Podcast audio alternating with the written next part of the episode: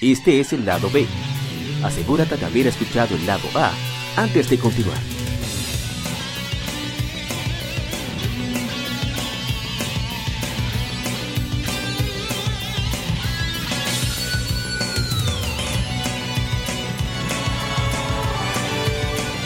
Game Mérides. Juegos y consolas de aniversario son comentados entre hechos y anécdotas.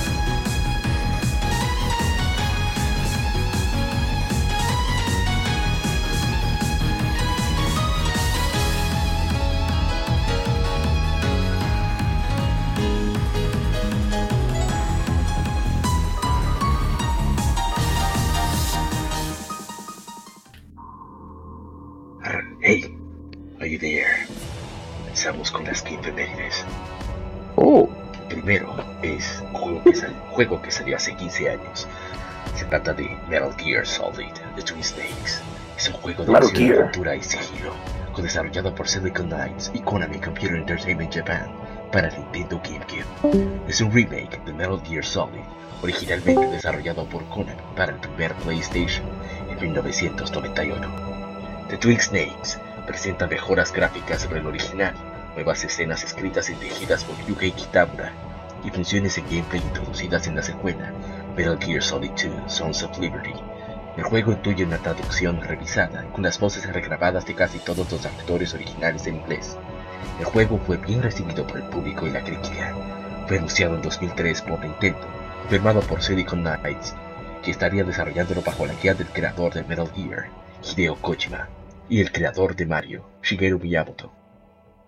Aunque Twin Snakes, mayormente desarrollado por Silicon Knights, Kitamura dirigió muchas de las cinemáticas, mientras que Silicon Knights los implementó en el juego para que fueran idénticas a los de Metal Gear Solid original, pero a petición de Kojima, se rehicieron al reconocido estilo de acción de Kitamura. La música del juego fue dividida, una parte in-game fue manejada por Steve Hannifin y el staff de música de Silicon Knights, mientras que el resto de la música fue manejada por el staff de Konami, incluyendo al compositor de Metal Gear Solid 2, Noriji- Norihiko Hibino. Abre comentarios hay antes de que pare- se, se exprese. René Cabrera nos dice, una presentación extraña, pero no logro comprender del todo del por qué fue lanzado para Nintendo.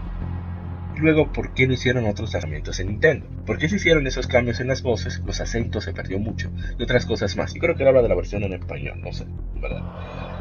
La intención fue, fue un enri- enriquecimiento del primer Metal Gear. ¿Por qué no hacerlo en la propia PlayStation 2 que tenía más potencial? Un capítulo algo extraño en la saga. ¿Qué dijo Kojima del resultado final? ¿Cómo me costó conseguir este juego hace unos años para mi colección? Luego tuve que conseguir el control de GameCube que me costó- más aún junto con la memoria apropiada, para luego no haber cubierto bien las expectativas. Pero bueno, valió la pena la colección. Eh, no sé qué usted tiene que decir al respecto, Guadaño, alguno que lo haya jugado. oh, hable Guadaña Bueno. primero. Esa fue la primera Metal Gear mía. Me destapo aquí. Ay, Oh, oh, Me destapo aquí. Esa fue mi primera Metal Gear. Yo la jugué a modo conservación, como dice APAC, en el emulador de. de perdón, en la. En la el modo retrocompatibilidad. eh, re- eh, retrocompatibilidad, perdón. el Dolph, Sí, no, apa- apagué el cerebro. No, no, no, Dolphin no, para, para Wii, para Wii fue. Ah, ok, ok, ya, ya. Pero verdad, pero Wii. Muy Eh, happy. nada, el hecho es que realmente esa fue la que me introdujo al juego. Eh, y por más que la gente diga, y un saludo al doctor, que Snake anda como un canguro ahí saltando, que no se parece nada a la primera. Al final del día, Snake siguió saltando como un canguro en las otras Metal Gear. O sea que eso fue lo que, lo que Kojima quería al final oh. pero eh, la, la recuerdo la recuerdo con mucho gusto porque también aunque aunque hicieron los ¿verdad? los arreglos gráficos los videos que eran live action lo dejaron y que era que era parte importante de, de- del impacto que tenía Metal Gear y bueno también me imagino el impacto tecnológico que tenía esos videos full motion en la primera Metal Gear eh, nada, yo tengo grata memoria, jugué la Solid también después, ya la versión de PC. Pero me agrada mucho y también hay una co- cuestioncita de Nintendo. Ustedes saben que siempre cuando tiran una, un juego de Nintendo, pero un juego de otra consola en Nintendo, tienen que ponerle su Mario. En esta ocasión pusieron Mario Yoshi. Sí. Y también eh, quería aprovechar para mencionar que, que por esta Metal Gear fue que conocí también Son of the Enders, porque aparecen varios pósters de Dingo, el protagonista de la Son of the Enders 2. En esta Sí. Ah, excelente. Eh, Eh, oh, yo, voy a hablar rapidito. Que, va a ser un venenito, sé que sí, lo No. Viene, no. No, no, realmente no es un venenito, sino que da la casualidad de que la saga de Metal Gear Solid, después de que salió del Nintendo Entertainment System con sus dos versiones, la Metal Gear y la Metal Gear 2, eh, no- exacto, que no salió lógicamente en Nintendo ni en Super Nintendo porque estaba en MSX, pero tiraron una segunda parte en, en Nintendo no oficial por Kojima.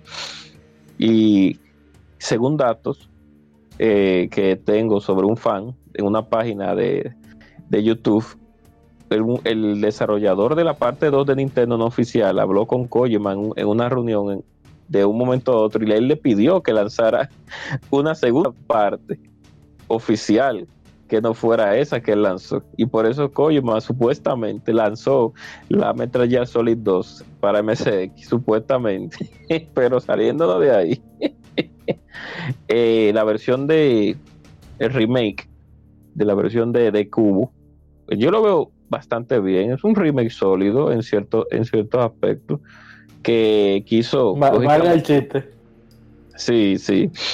Y yo pienso que quiso hacer lo de hacer lo mismo que están haciendo los remakes actuales de algunos juegos que quieren actualizar el modo de juego para que los jugadores desde la, de, de la época, los jugadores de la, la época en que se esté eh, desarrollando el juego, dígase la consola, entre paréntesis, pues no se sientan tan eh, indiferentes, sería la palabra, porque si bien sabemos, como tú dijiste, Guadaño y Amóvil, ya la, la, son, la Son of Liberty estaba ahí ya, en PlayStation 2, si no más Sí. recuerdo.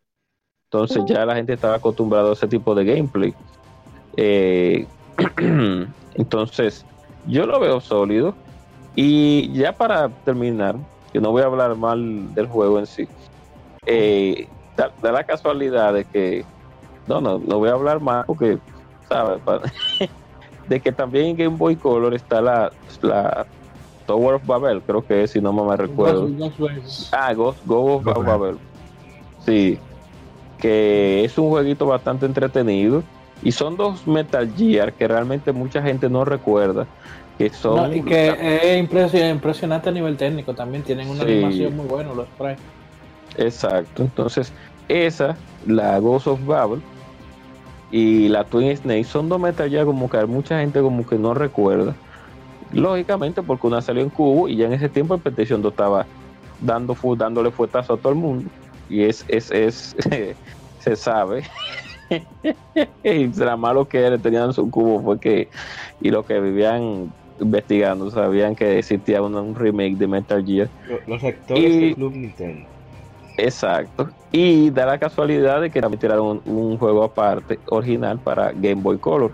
Y ya para terminar ya, valga la, la, la super redundancia, yo creo que ha sido la única Metal Gear, creo, que ha sido eh, remasterizada, no remasterizado, que le han hecho un remake completamente. O sea, porque de- tirar una versión para otra consola no es un remake, sino un relanzamiento. Pero la, con la Metal Gear Solid, ellos sí rehicieron el juego. Y creo que el único juego que, tiene, que, ha, que ha tenido remake, ah, no, la de 3DS.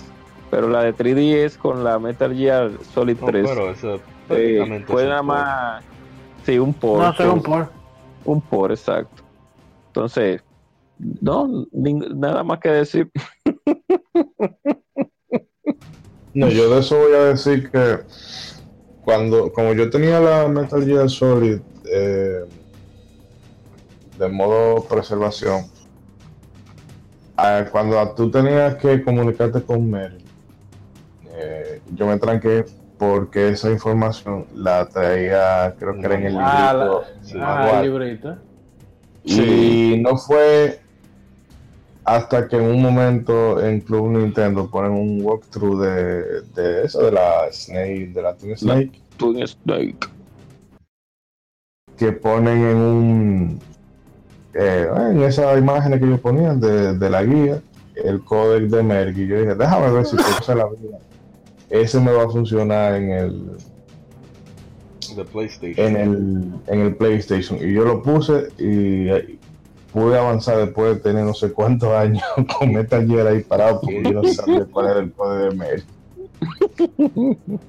Qué difícil. No, y YouTube no está, YouTube, YouTube no estaba ahí en ese no, no, no Lo que había- era Mm, GameFAQ solamente. Ah, pero para el que tenía internet. No todo el mundo Claro. tenía. Cada vez No, tú- te- y, tenía- si, y si tenía, tenía que asegurarte que nadie llamara. No, o te pagas tu respectivo 30 en un Cyber Coffee. Vamos Digo, no, no, en ese tiempo no. Bueno, sí, un Cyber Coffee sí, en ese tiempo. No, no había, creo que no. Bueno, vamos a. Para, para- Algo más y pasamos al siguiente juego. No, no, ya. Disculpa. No, no, no, para, para ir avanzando. Eh, pasemos al, al próximo título en cuestión. Título bastante querido. Canción de Alibaba.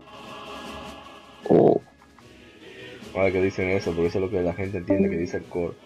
Hace 11 años es lanzado Super Smash Bros. Brawl, es un juego de peleas crossover desarrollado por Sora Limited, HAL Laboratory y Game Arts, publicado por Nintendo para Wii. La tercera entrega de la serie Super Smash Bros. fue anunciada en una conferencia de Nintendo pre-E3 por el entonces presidente de Nintendo, que en paz descanse, Satoru Iwata. Masahiro Sakura, director de las dos entregas anteriores, asumió el rol de director por petición de Iwata. Desarrollo inició en octubre de 2005 con un equipo creativo de varios equipos de desarrollo de Nintendo y licenciatarios. Tuvo varios retrasos debido a problemas en el desarrollo. La cantidad de personajes jugables en Brawl ha aumentado desde Super Smash Bros. Melee, aunque algunos de Melee quedaron fuera de Brawl. Este es el primero de la serie en tener personajes jugables third party. Al igual que sus predecesores, el objetivo es sacar a los oponentes de la pantalla. El objetivo es, perdón, sacar a los oponentes de la pantalla. Es- una partida de juegos de pelea en- es, una partida de juegos de peleas tradicionales, notable sus comandos simplificados y el énfasis en fuera de ring, el art de knockouts. Incluye un modo para un jugador más extendido que sus predecesores, conocido como Subspace Emissary. Este modo es un beat'em up de lado guiado por la trama con cinemas. Soporta batallas multijugador de hasta 4 personas y es el primero con batallas online para por la ahora extinta Nintendo Wi-Fi Connection. El juego es único en que puede jugarse con cuatro controles distintos, el Wiimote, el Wiimote con el Nunchuck, control de GameCube y control de Wii con control clásico. Pro fue bien recibido por la crítica, con los elogios centrados en su valor de entretenimiento a pesar de los problemas respecto a los tiempos de carga. Su música es compuesta por una colaboración entre 38 renombrados compositores de videojuegos, laureado en su presentación de diferentes generaciones en la historia del gaming. Brawl obtuvo un promedio de 93% en Metacritic y fue nombrado el Fighting del año por la asociación, la, ¿cómo se llama? EIS, la Asociación de Arte y Ciencias Interactivas. Para 2008 es el octavo juego mejor vendido de Wii de todos los tiempos con más de 13 millones de copias vendidas en todo el mundo. Fue sucedido por Super Smash Bros. por 3DS y Wii U en 2014. Vamos a leer los comentarios. El hermano Roberto Rodríguez de, de Gamers nos dice: Ese juego lo compré de salida. Jesús, cuántas horas.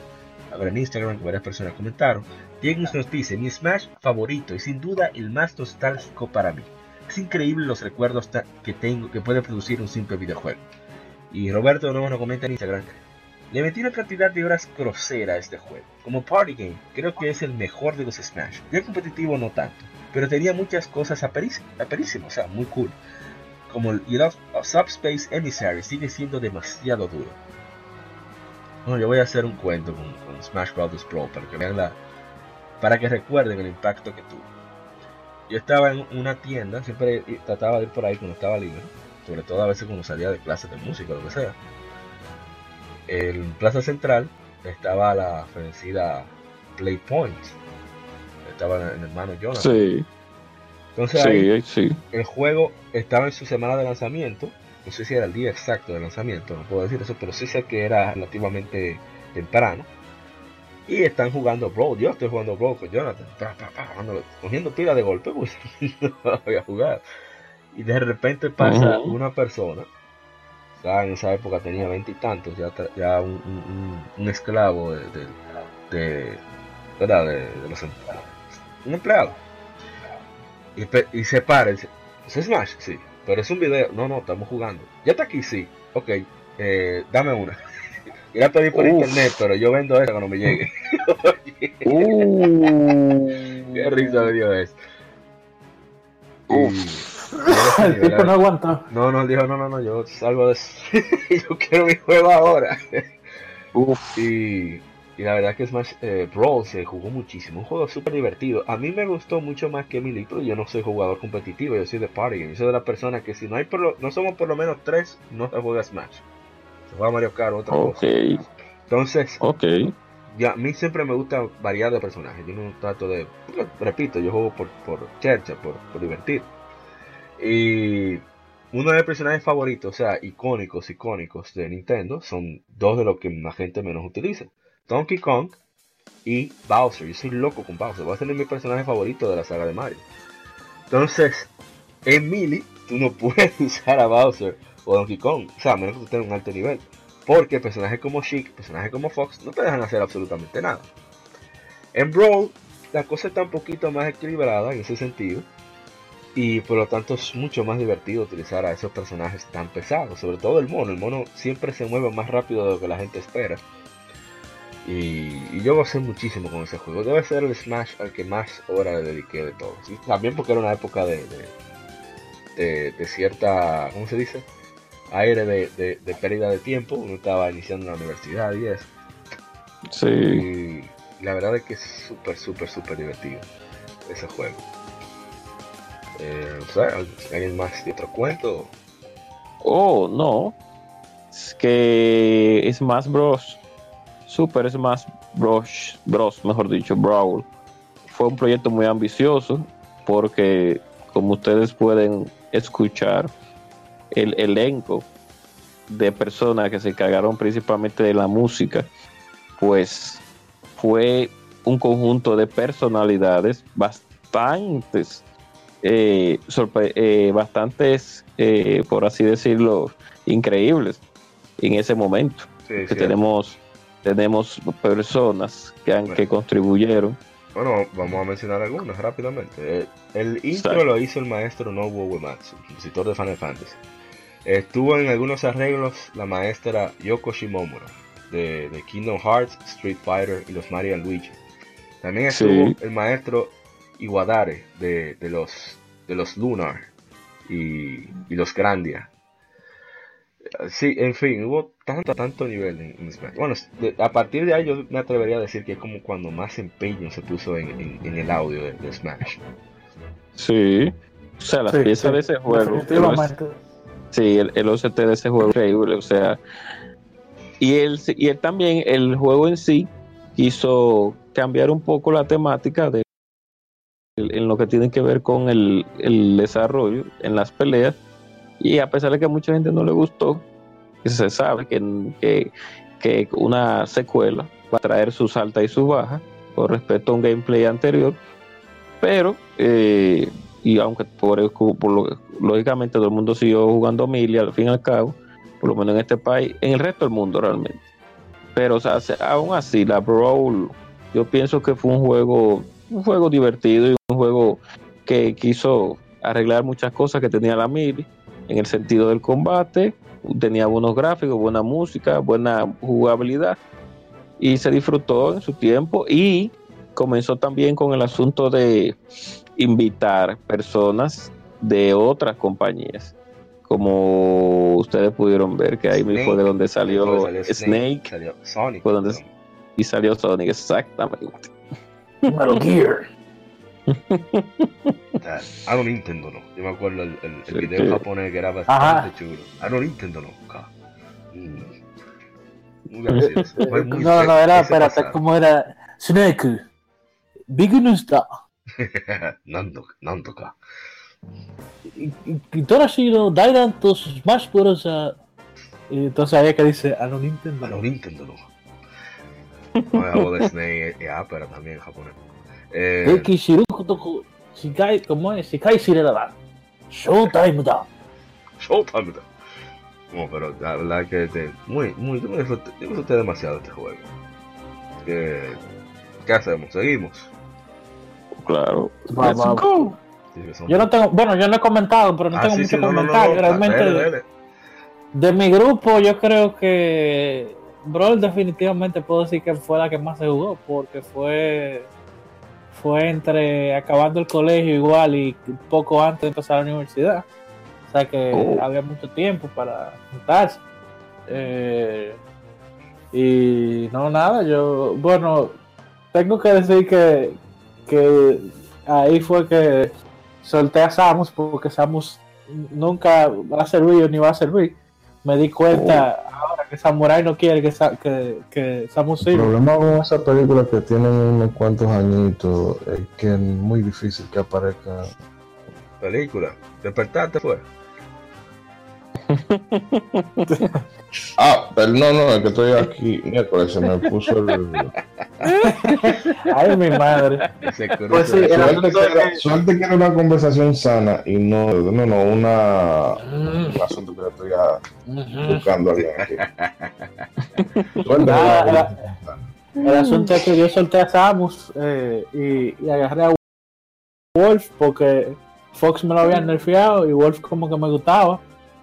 Eh, y oye, yo, me- yo nada más jugaba con Wolf, pero cuando me lo quitaron en la, en la 4, yo me quería morir y ahora que, sí, sí, no, ahora que me lo volvieron a poner y, y que el personaje está en el top tier, siente bien, o sea, la lealtad al personaje, yo casi no tengo lealtad al personaje eh, Oh. en Super Smash, porque Uh. como le digo, Samus, Sa- Sakurai no quiere que, que sirva, no le interesa, eh, pero se jugó mucho la verdad, en resumen, Eh, y la y la canción me gu- eh, es muy distinta el intro, de, si se fijan ustedes, es sumamente distinto el intro de la Brawl que tiene un intro compuesto por Nobuo Uematsu, como tú bien dijiste, que es bien distinto, más, ¿verdad? más épico, más porque siempre como Es un intro La que, se, canción- que se queda, o sea, te, te marca. sí. La- las canciones de las otras Smash son como no son no es que no sean épicas, sino que te preparan como más a pelear. Eh, eh, eh, aquel, aquel intro de Uematsu era prepararte a escucharlo de nuevo. Sí, sí, sí. Sí. Era, era, era motivador ese intro. La verdad que Sí, esos son sí, los intros no. que más me gustaron, de, de la Brawl y el de la Melee. Son los más me han marcado. O sea, musicalmente hablando, Ah, me refiero. A mí el de la Broly y de la Melee a nivel general. El Ah, de la vale. porque, el- porque es un video, es un video, o sea que no es un, no es un video, no es un clip show como han sido los otros, que, que son, o sea, imágenes del juego, sino que fue dedicado al, o sea, fue un video que se hizo para hacer el intro del juego, el de la Melee. Y el de la Brawl por eso mismo, por la música. De míos Pero- personal. ¿Podemos pasar? Sí, sí, vamos al siguiente. Aquí ni ni voy a comentar porque particularmente no lo he jugado tampoco. Esperando el remaster salga de este lado del mundo para darle Oh. su merecido vicio. Trata de que salió hace nueve años Yakuza 3 Ryuga Gotoku-son. Es la tercera entrega principal de la serie Yakuza para PlayStation 3, desarrollado por Sega CS1 Team, hoy Ryuga Gotoku Studio, y publicado por Sega. Remaster para PlayStation 4 fue lanzado en Japón el 9 de agosto de 2018. La secuela Yakuza 4 fue lanzada en el 15 de marzo de 2011. Yakuza 3 introduce varios elementos nuevos a la serie, como los trofeos en PlayStation Network, entre otros aspectos que incluyen batallas sin interrupción, es decir, que ya no tienen una pantalla de carga de antes, sino que sucede en el mismo escenario. Pantalla de persecución, que ahora es un nuevo modo de interacción en el cual debes perseguir a un blanco. Tienen una barra de estamina que se va reduciendo con el tiempo. Debes pasar obstáculos y evitar objetos lanzados por el objetivo. E igualmente puedes lanzarle cosas al objetivo. La revelación que son nuevas técnicas que pueden ser aprendidas por Kiryu y perca- percatarse de cosas interesantes al, en las calles de, al andar en las calles de Kamurocho. Kiryu toma fotos con su teléfono y publica sobre ello en el Kamuro Blog. El template es similar al que usa el creador de la serie, Toshihiro Nagoshi. Bueno, eso sucede después del desastre de Yakuza 2, que decide irse de, de, de, Kamurocho con, con Haruka. Eh, Kiryu se va a Okinawa, donde abren su, abre su, su, ay, Dios mío, ¿cómo se llama? su orfanato para niños, Sunflower, Maori. Y, y ahí, pensando que iba a estar tranquilo ahí, se mete en otro lío que está relacionado con el clan Toyo. Y ahí se arman otro liazo súper entretenido como siempre, donde hay que partir a la madre muchísima gente. Eso siempre es bienvenido. Y una historia envolvente muy, muy peliculera, muy espectacular. Y esperando que ese remaster llegue aquí a Occidente para, como dije anteriormente, viciarlo durísimo, porque esa es de las pocas Yakuza donde falta no poder jugar. Oh, Así que no puedo hablar más de ahí. En verdad no tengo idea de qué más hay. Bueno, sí, yo sé de qué trata porque Yakuza 4, después voy a hablar ahorita. No, vamos a dejarlo ahí. Eh, Ustedes lo jugaron. No, Sí, no vamos a dar. No, yo no. Nada. Bueno, fuimos. Vamos a uno que aquí sí Guadaña también se va a expresar bastante. Se trata de que salió hace 16 años Zone of the Enders, The Second Runner, conocido en Japón como Anubis, Zone of the Enders. Es un juego de disparos en tercera persona y hack and slash desarrollado y publicado por Konami para PlayStation 2. El secuela de Zone of the Enders enfoca el combate mecha, con el jugador una vez más controlando al Orbital, Orbital Frame Jehuti. A diferencia de su predecesor, el juego ahora se centra en elementos de acción sin que el jugador tenga que proteger a los civiles. En cambio, Jehuti contiene más armamento que en el juego anterior. Yo no sé si lo estoy pronunciando bien. Eh. ¿cómo es? Jehuti. Eh, Jehuti, ah, bien. La trama sucede dos años después de los eventos de Zone of the Enders y se enfoca en Tingo Egret, un ex miembro de la organización militar de Marte, Barram, cuyo líder, Riley Norman Hardiman, lo quiere de vuelta. Norman le dispara a Dingo, luego de su, su rechazo, pero el agente Ken Marinaris le salva al conec- conectar su cuerpo a Jehuti. La, la gente. Sí. ¿Qué, Y qué tiene nombre de. Sí, sí. y le olvida traba- y lo, le obliga, obliga a trabajar con el fin de vencer al Barram. El juego tuvo un nuevo director, Shuyo Murata, cuyo productor Hideo Kojima le apuntó como tal por querer brindar una experiencia distinta. El equipo trabajó para atender las críticas al original, lo que le resultó en, que la secuela tuviera más elementos de acción. El juego fue bien recibido por la crítica debido a las mejoras, elogiaron los gráficos y los elementos de gameplay, pero criticaron su corta duración y presentación. A pesar de la reacción positiva de los críticos, el juego tuvo ventas mediocres. The Second Runner fue lanzado para PlayStation 3 y Xbox 360 como parte de Zone of the Enders HD Collection en 2002. Un remaster, The Second Runner Mars, fue lanzado en septiembre de 2018 para Microsoft Windows y PlayStation 4. Presenta gráficos con resolución 4K y soporte para VR, así como diseño de audio mejorado con soporte para envolvente. A ver si hay. No, no hay. Ah, bueno, sí. Feliz, creo que Félix González había dicho anteriormente que el mejor juego de mecha es y seguirá siendo siempre, siempre y para siempre, esta serie. A buscarlo a ver si lo oh, Ay, Zone of Dios santo. Enders, eh, ah, sí, En Instagram fue. sí, el señor uh, Isekai World nos dice, y 16 años después, aún no ha salido un juego de mechas que supere este. Bueno, denle para allá. Yo tengo que jugar, tengo que descargarlo, ya que lo dieron en el Plus para PlayStation 3. Como que hable Guadaña, que yo voy a hablar después. Ay, Dios mío, viene No, con veneno, mira. guadaña, defiende. No, no, no, no, no vengo con veneno, no, pero estoy, estoy cosa, estoy eh, Siempre live. está tranquilo hoy. Sí, Sí, sí. yo voy a- Tengo miedo, sé que debe, debe ser la gripe. Lo ¿Qué- tiene. qué- ¿Quién es Yo voy a que dice la gente? Ah, mira, va a hablar Ishidori-san. No, No, voy pues, a dale. breve. El tema principal de ese juego es la vaina más rotísima que se han podido. De, de la pieza más brutal que se han podido componer por un videojuego. Nada más eso es. Sí, Y El Beyond the Bounds, oye. Sí. Eh, yo no me acuerdo en qué idioma está eso. Yo creo que es un idioma inventado. Es, me parece que son anagramas, o sea, eh, palabras, eh, ¿sabes? Que le invierten el sentido y la vaina. Porque parece como el resultado para una mezcla de hindú, árabe y cosas así, pero me parece que son anagramas que se inventan ahí para que suene exótico. Señores, bueno, yo voy a hablar de ese juego. ¿Ustedes se acuerdan de Son of the Ender? ¿Tú la jugaste, pues? No, yo No, la 1. Ninguno. Bueno, mira, Son of the Ender 1 la agarraron y le quitan la grasa. Nada más dejan, le quitan el gordo. Nada más dejaron Oh. la carne magra. Y eso. Oh. Le hicieron un proceso Tú de dices el juego que vendieron, el juego que, eh, que venía acompañado al de, a, eh, acompañado al demo de Metal Gear Solid 2, sí. Sí. Esa vaina de defender a los civiles en la 1 era, oye, me era súper insoportable. Porque, tú sabes, tú te quieres divertir con el mecha y tú estás tirando rayos láser y misiles y, y tú agarras los mechas de la, o sea, los mechas enemigos y escarallas mamá. contra el piso. Pero eh, eh, entonces viene y le da un civil y ya te bajan, te bajan una letra de la misión. Entonces, tú sabes, como que no te motiva Se vuelve o sea, te motiva a jugar con, cuidado. juego, sí.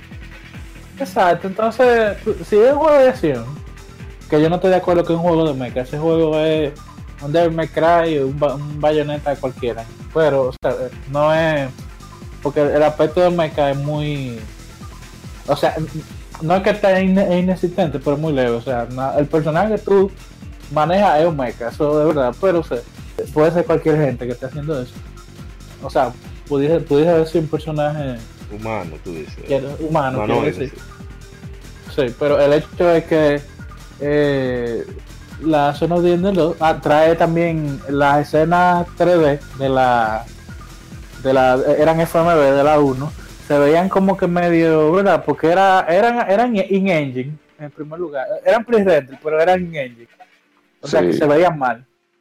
Entonces como que verdad para la, la 2 se dieron cuenta de que era mejor verdad y, y hasta más barato le salía hacer su escena anime, eh, que le salió muy bien y que Sí. implementan, por ejemplo, más emociones pa- para los, los personajes. Sí. Eh, ese, ese es eh, el primer comentario en cuanto a mejora. Y, bueno, Perdón, el segundo, ¿verdad? Aparte de los civiles. Tercero, el combate le hicieron una reestructuración, es, es un poco más rápido. Eh, uno se teletransporta más adelante. Eh, o sea que un- uno de los problemas que tiene el juego que es que tú le das el zumbón y no le puedes caer atrás menos de que le, le esté disparando. eh, se resuelve. Y la música, la- los bosses, óigame, ese juego es excelente. O sea, supera a- por el original, al original mil veces. Y, Sí.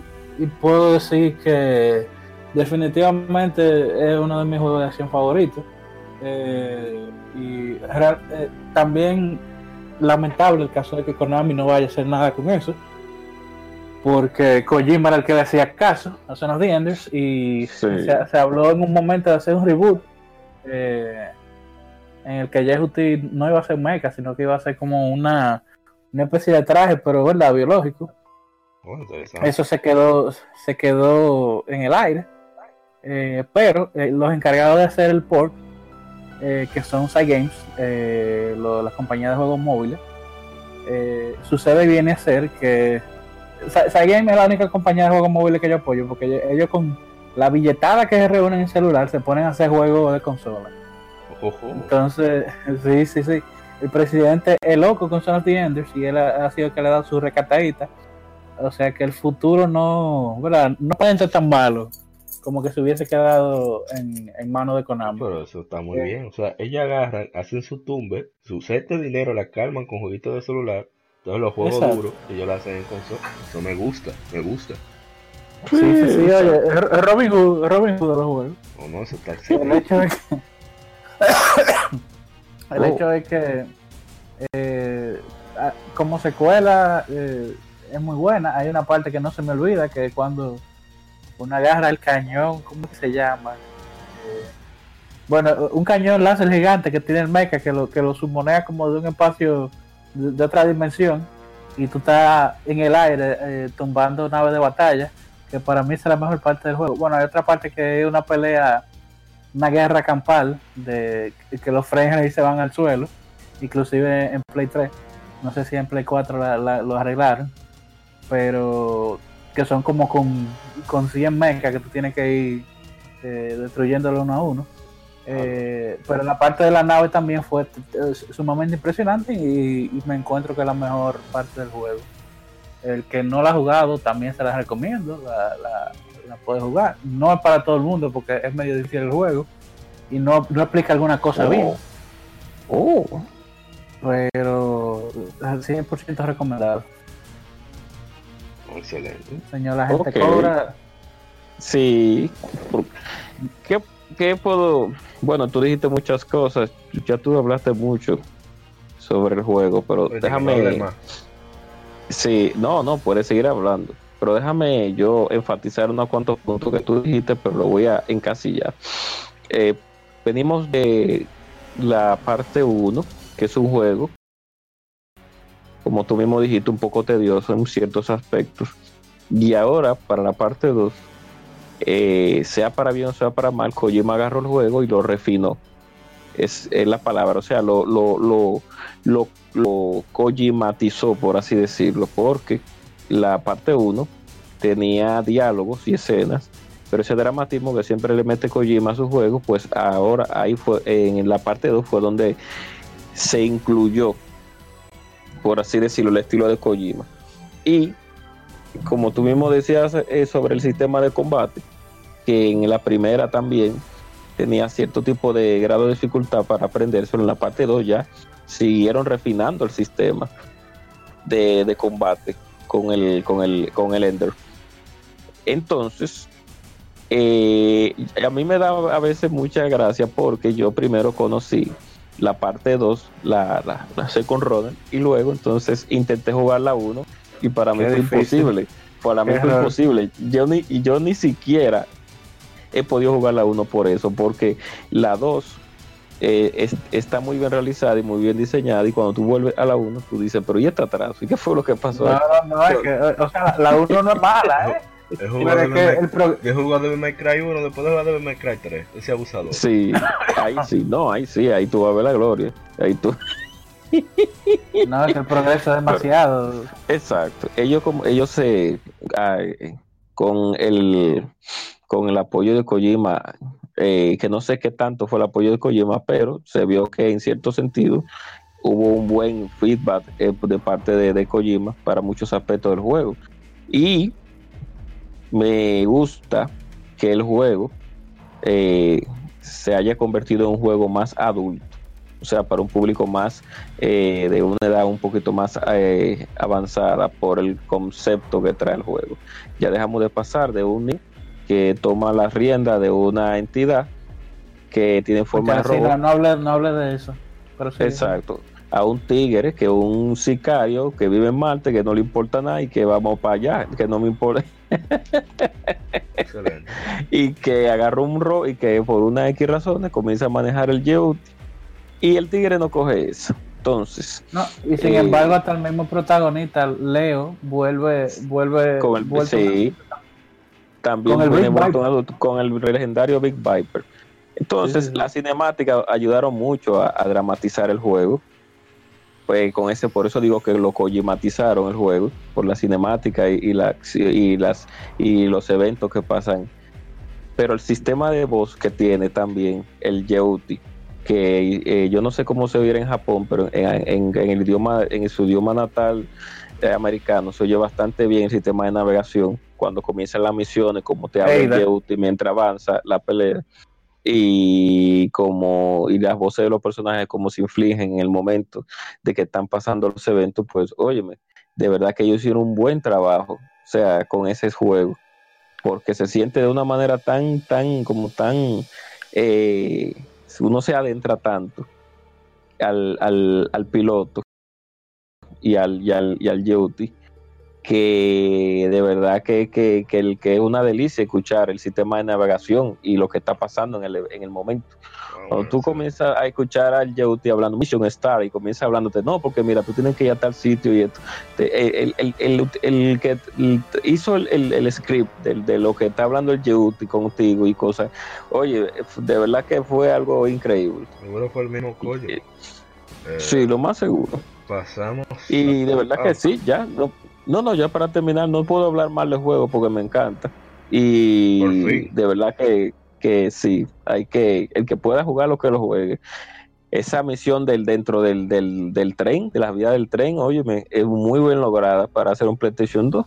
Y los gráficos de verdad y la jugabilidad que, y, la, y el sonido y la música no tienen desperdicio. Bueno, pasamos al siguiente juego que aquí le toca. Horizon se va a despertar en un momento. Uh, Porque hace cinco años que llega a América Dark Souls 2. Es un Oh. RPG de acción desarrollado por From Software, publicado por Bandai Namco. Es el tercero de la serie Souls. Fue lanzado para Windows, PlayStation 3 y Xbox 360. Aunque sucede en el mismo universo, no hay, una conexión directa de la historia entre el primer Dark Souls y la escuela. El juego usa servidores multijugador dedicados, sucediendo en el reino de Drangleic. El juego presenta gameplay tanto jugador contra entorno y jugador contra jugador, así como algunos componentes cooperativos. Como en las entregas anteriores, contiene un gameplay retador, pero con un motor de gráficos más poderoso y la inteligencia artificial más avanzada.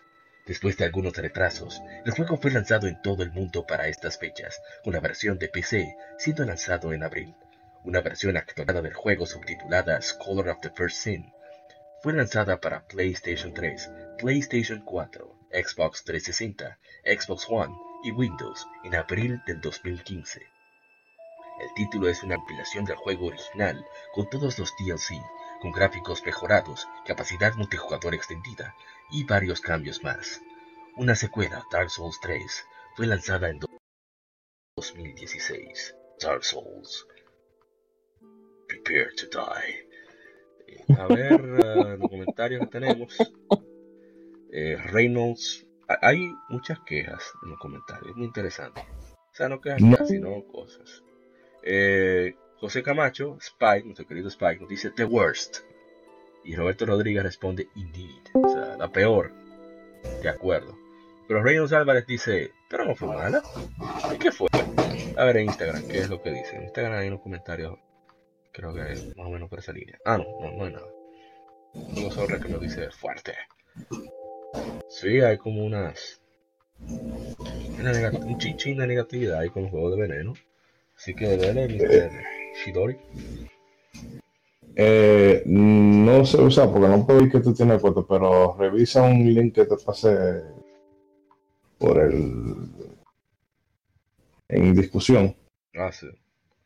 Eh, Dark Souls 2, el problema de Dark Souls 2 y como ahorita, el juego me gusta. Y muy posiblemente tú le preguntas a cualquier fanático de, de la franquicia si le gusta y te va a decir que sí. Pero es como una, es la oveja negra. Empezando porque Miyazaki no lo dirigió, porque en ese entonces era cuando él estaba metiendo mano con, con Bloodborne. Bloodborne. Eh, ya después cuando eh, ya se terminó todo, bueno, pudo, cuando ya estuvo avanzado el desarrollo, pudo meter mano con los DLC, que es que aunque a mí me faltan por jugarlo, el consenso general es que eso es lo mejor de Dark Souls 2. Pero, ¿dónde empiezan, para no revelar mucho, dónde están los problemas de Dark Souls 2? Empezando que es, el juego es más lento que, Dark Souls.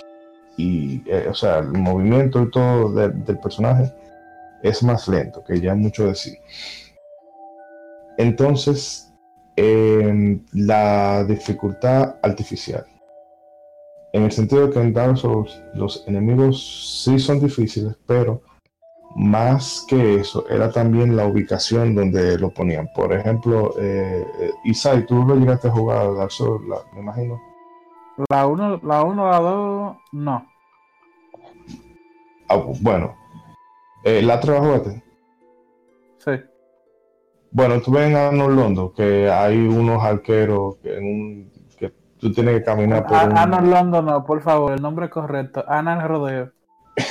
Dios. Bueno, el que hay, de este podcast. Sigue, sigue. hay dos arqueros que están Ah. que, que- hacen que tú te hagas necesidades fisiológicas en Sí, que tú tengas un caminito fino. Sí, y ellos están puestos ahí los fle- y entonces son una flecha de, de- de- qué sé yo, Que si te miras mal, tú estás volando.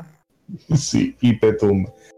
Pero eso se ve, la, la, eh, el enemigo está puesto ahí, y, pero tú tienes una forma de poder pasar. En Dark Souls 2, no, Dark Souls lo que hacen es de poner, de llenarte una habitación de enemigos simple y llanamente porque sí.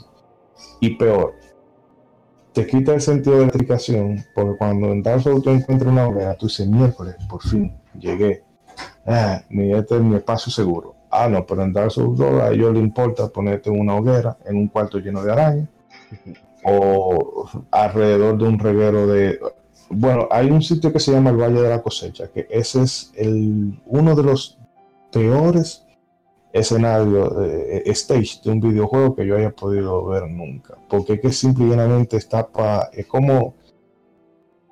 eh, eh, el juego cuando empieza, tú entras, no, cuando empieza el juego, lo- tú te encuentras a un cinema, te encuentras tres, tres viejecitos, y es como dándosela en, en, en lo más cool. Ah, bueno, como a la gente le gustó la dificultad del 1, bueno, pues vamos a hacerlo más difícil. Exacto. Y te dicen, no, que tú vas a encontrar, tú vas a, aférrate a tus armas porque las vas a perder y una y otra vez y una y otra vez, como el juego diciéndote, mira que yo soy súper difícil.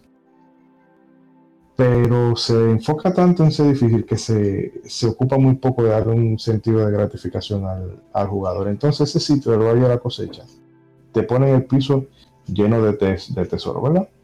Pero ¿qué pasa? Que hay una niebla de veneno, tú entras ahí y te va a morir en menos de lo que canta un gallo. Y los objetos de tu curate son pocos. Hay un jefe que se llama la... Eh, ¿Cómo es la rata? Eh, se me- eh, The Royal Rat Authority, una rata gigante, que ni siquiera una rata, un perro. Ese pleito se decide en los primeros 5 segundos. ¿Por qué? Porque tiene cuatro minions. Entonces tú tienes que entrar con el escudo arriba y ponerte en un ángulo de forma tal que cuando vengan las la, cuatro ratas por encima de ti, tú le puedas dar un fundazo y matar a las cuatro al mismo tiempo. ¿Por qué? Porque si tú no las matas al mismo tiempo, te van a pegar intoxicación y te vas a morir en menos de que canta un gallo.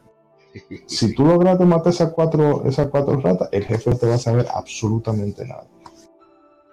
Y el juego sí tiene, tiene, mucha, tiene muchas virtudes. Visualmente se ve eh, eh, muchísimo mejor que, que el anterior. El, el PvP, los el, o sea, el player versus player los refinaron muchísimo. Y tienes cositas, pero también, entre otros, ya para terminar, lo, lo que termina de que el juego se sienta extraño en un sentido es el diseño de niveles. Que en, Dark Souls 3, aunque el juego es más lineal que el 1, pero tú puedes hacer camino, mentalmente tú puedes hacerte el recorrido desde el, el asentamiento de los no muertos hasta eh, Irisil del Valle Boreal, por poner un ejemplo. Ese camino mentalmente tú lo puedes hacer. En Dark Souls 2 no, porque está todo como muy desconectado y tiene una cosa que es un fallo garrafal. Tú vas a un sitio que tiene un molino, ¿verdad? El molino y el cielo. Tú solamente estás viendo molino y cielo. Ok, tú terminas el nivel, subes un ascensor, cuando tú subes un castillo de lava. ¿Dónde diablo está ese castillo? En fin, son cositas que me imagino que era la, eh, vamos a decir, la inexperiencia de- del equipo que Miyazaki dejó acá, que como digo, no es mal juego objetivamente, no es, pero tiene una serie de fallos en el diseño que le quitan la... eh, lo hacen ponen debajo de los demás. poco disfrutable. Sí, es que lo hacen poco disfrutable. Porque tú no tienes esa falsa sensación de, de recompensa que te pudiera dar un Dark Souls, un Bloodborne o un, Demon Souls, un Demon Souls. O sea, los Demon Pero- Demons. No lo digo porque no lo, porque no lo he jugado, Ah, ok. pero que me imagino que o sea, al ser la misma estampa de Miyazaki debe ser lo mismo. De, Ah, sí, sí. tú pasas lucha, pero te dan un sentido, un sentido de recompensa, ¿no? Ah, bueno, por ahora te la vamos a poner más difícil simplemente por el hecho de ponerla más difícil. Sí, sí. Bueno, yo creo que ya, ¿qué más hay que decir? Yo creo que ya bueno de Dark Souls 2. Usted lo dijo todo, Shidori-san. No, que me van a picar, pero hay gente que quiere un, que quiere un Dark Souls 2 2. Sí. Bueno, pasemos al siguiente juego. Se trata de uno de mis favoritos de, Play- de mucha gente de PlayStation 2. Sistema de venganza. Hace 12 años se lanza War 2, un juego de hack and slash, acción y aventura diseñado por Santa Monica Studio, publicado por Sony para PlayStation 2. Es el sexto juego de la saga cronológicamente. El juego está basado en la mitología griega y sucede en la antigua Grecia, con venganza como motivo central. El jugador controla a Kratos, o Kratos, el nuevo dios de la guerra quien asesinó al anterior, Ares. Kratos es traicionado por Zeus, el rey de los dioses del Olimpo, quien le extrae su deidad y lo asesina. Lentamente es llevado al inframundo y es salvado por la Tan Gaia, quien le instruye a encontrar a las hermanas del destino, de que podrían permitirle viajar en el tiempo y evitar, evitar la traición y vengarse de Zeus. El gameplay es muy similar a la primera entrega y se enfoca en combate basado en combos, dado a través del arma principal, Atinas Blades, y las armas secundarias obtenidas a través del juego. Presenta Quick Time Events, que requieren que el jugador complete varias acciones en secuencia en un tiempo determinado para derrotar enemigos fuertes y a los jefes. El jugador puede usar cuatro ataques mágicos y un poder que aumenta las habilidades de combate. El juego también presenta rompecabezas y elementos de plataforma. A pesar de las similitudes con la primera entrega, God of War 2 tiene puzzles mejorados y cuatro veces la cantidad de jefes que el anterior. God of War 2 ha sido aclamado mejores juegos de acción de todos los tiempos y en PlayStation 2. Fue el juego del año para PlayStation de los Golden Joysticks Awards en 2007. En 2009 IGN lo nombró el segundo mejor juego de PlayStation 2 de todos los tiempos. El Reino Unido fue el mejor vendido lanzamiento y vendió 4.24 millones de unidades. Fue remasterizado para PlayStation 3 en 2009 con God of War Collection para PlayStation 3, como ya dije. Dicha remasterización fue relanzada en God of War Saga en 2012 también está disponible para PlayStation Vita. Una novelización del juego fue publicada en, ene- en febrero de 2013. Entre los comentarios tenemos que Joan Joster nos dice el mejor de la trilogía y Ángel Barrios nos dice el mejor juego que he jugado. No me otra cosa. Entre los comentarios de... Ah, no, no tenemos. Bueno, en, en el grupo de PlayStation de Facebook sí hay unos cuantos comentarios sobre el juego. Voy a leer rápido debido a que, espera, como estamos en marzo, no mentira, porque chulo.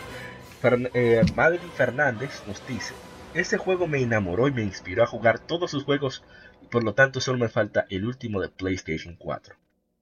Y nuestra, nuestra querida Maguita Pururi nos dice: No se pierde de nada, Miguel.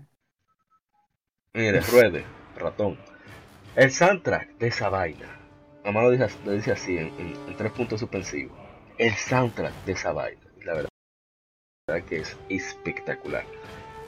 Esa gente, yo creo que el dinero del juego se fue en el audio. Definitivamente. Es increíble. ¿Qué hay que decir? The God of War 2. Juego genial, juego muy entretenido. Eh, muchísimos juegos, muchísimos enemigos. eh, unos gráficos impresionantes para la consola, ¿verdad? Para PlayStation 2. Un juego que todos deberían probar.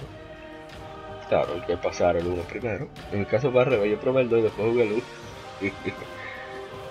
y, y es un juego que, ha, que, es, que ha adquirido, deja ver, unas tres veces. PlayStation 2, PlayStation 3 y en PlayStation Vita. Porque la verdad es que me encanta. Por dos. Ya no voy a decir nada más. Eh, no sé si alguien más va a comentar o qué hacemos. Sí, está muteado. Hello, hello.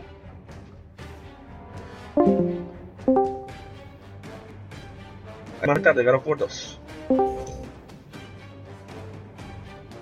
No, o nos fuimos. Bueno, con el siguiente juego. Eh, una cosa eh, Ah. que te- tenía problemas con el Montequi, que eso fue un gancho grande. God of War 2. porque tú terminabas allá, ¿verdad? Con eh, Zeus, voy por ti. Tú ves que iba Kratos con los titanes subiendo el Monte Olimpo y tú dices, miércoles se va a armar, pero se queda ahí el juego y tienes que esperarte hasta que el PlayStation 3 baje de precio porque yo no iba a dar 60, los 60 mil que costaba la consola en ese 600 dólares, Dios mío. que eso fue lo único que no que me dije, ¿por qué lo dejan así? Ahora no tenía que comprarte la, la consola de otra generación para terminar. Ah, la estrategia viendo que el Xbox 360 los estaba sonando. y fíjate que ese juego salió en el 2007. Es decir, ya el PlayStation 3 estaba tenía un año de lanzamiento casi. Mm. No, casi no. Tenía un año y un par de meses. Y, o sea, ellos decidieron como que lanzarlo en PlayStation 2 para aprovechar el, el ya el, el- el parqueo que había de, de consola y, y lanzar la God of War 3. Decir, como que muchos lo llamaron el año del PlayStation 3, porque ese año 2008 creo yo que fue salió. 2008 fue. Mm, no por ahí. recuerdo. No, 2008, 2009, voy a chequear ahora. Ahora mismo voy a revisar. Salió God of War 3 y, y ahí mismo, en ese mismo año, sí, do- 2010, ah no, estoy hablando disparate.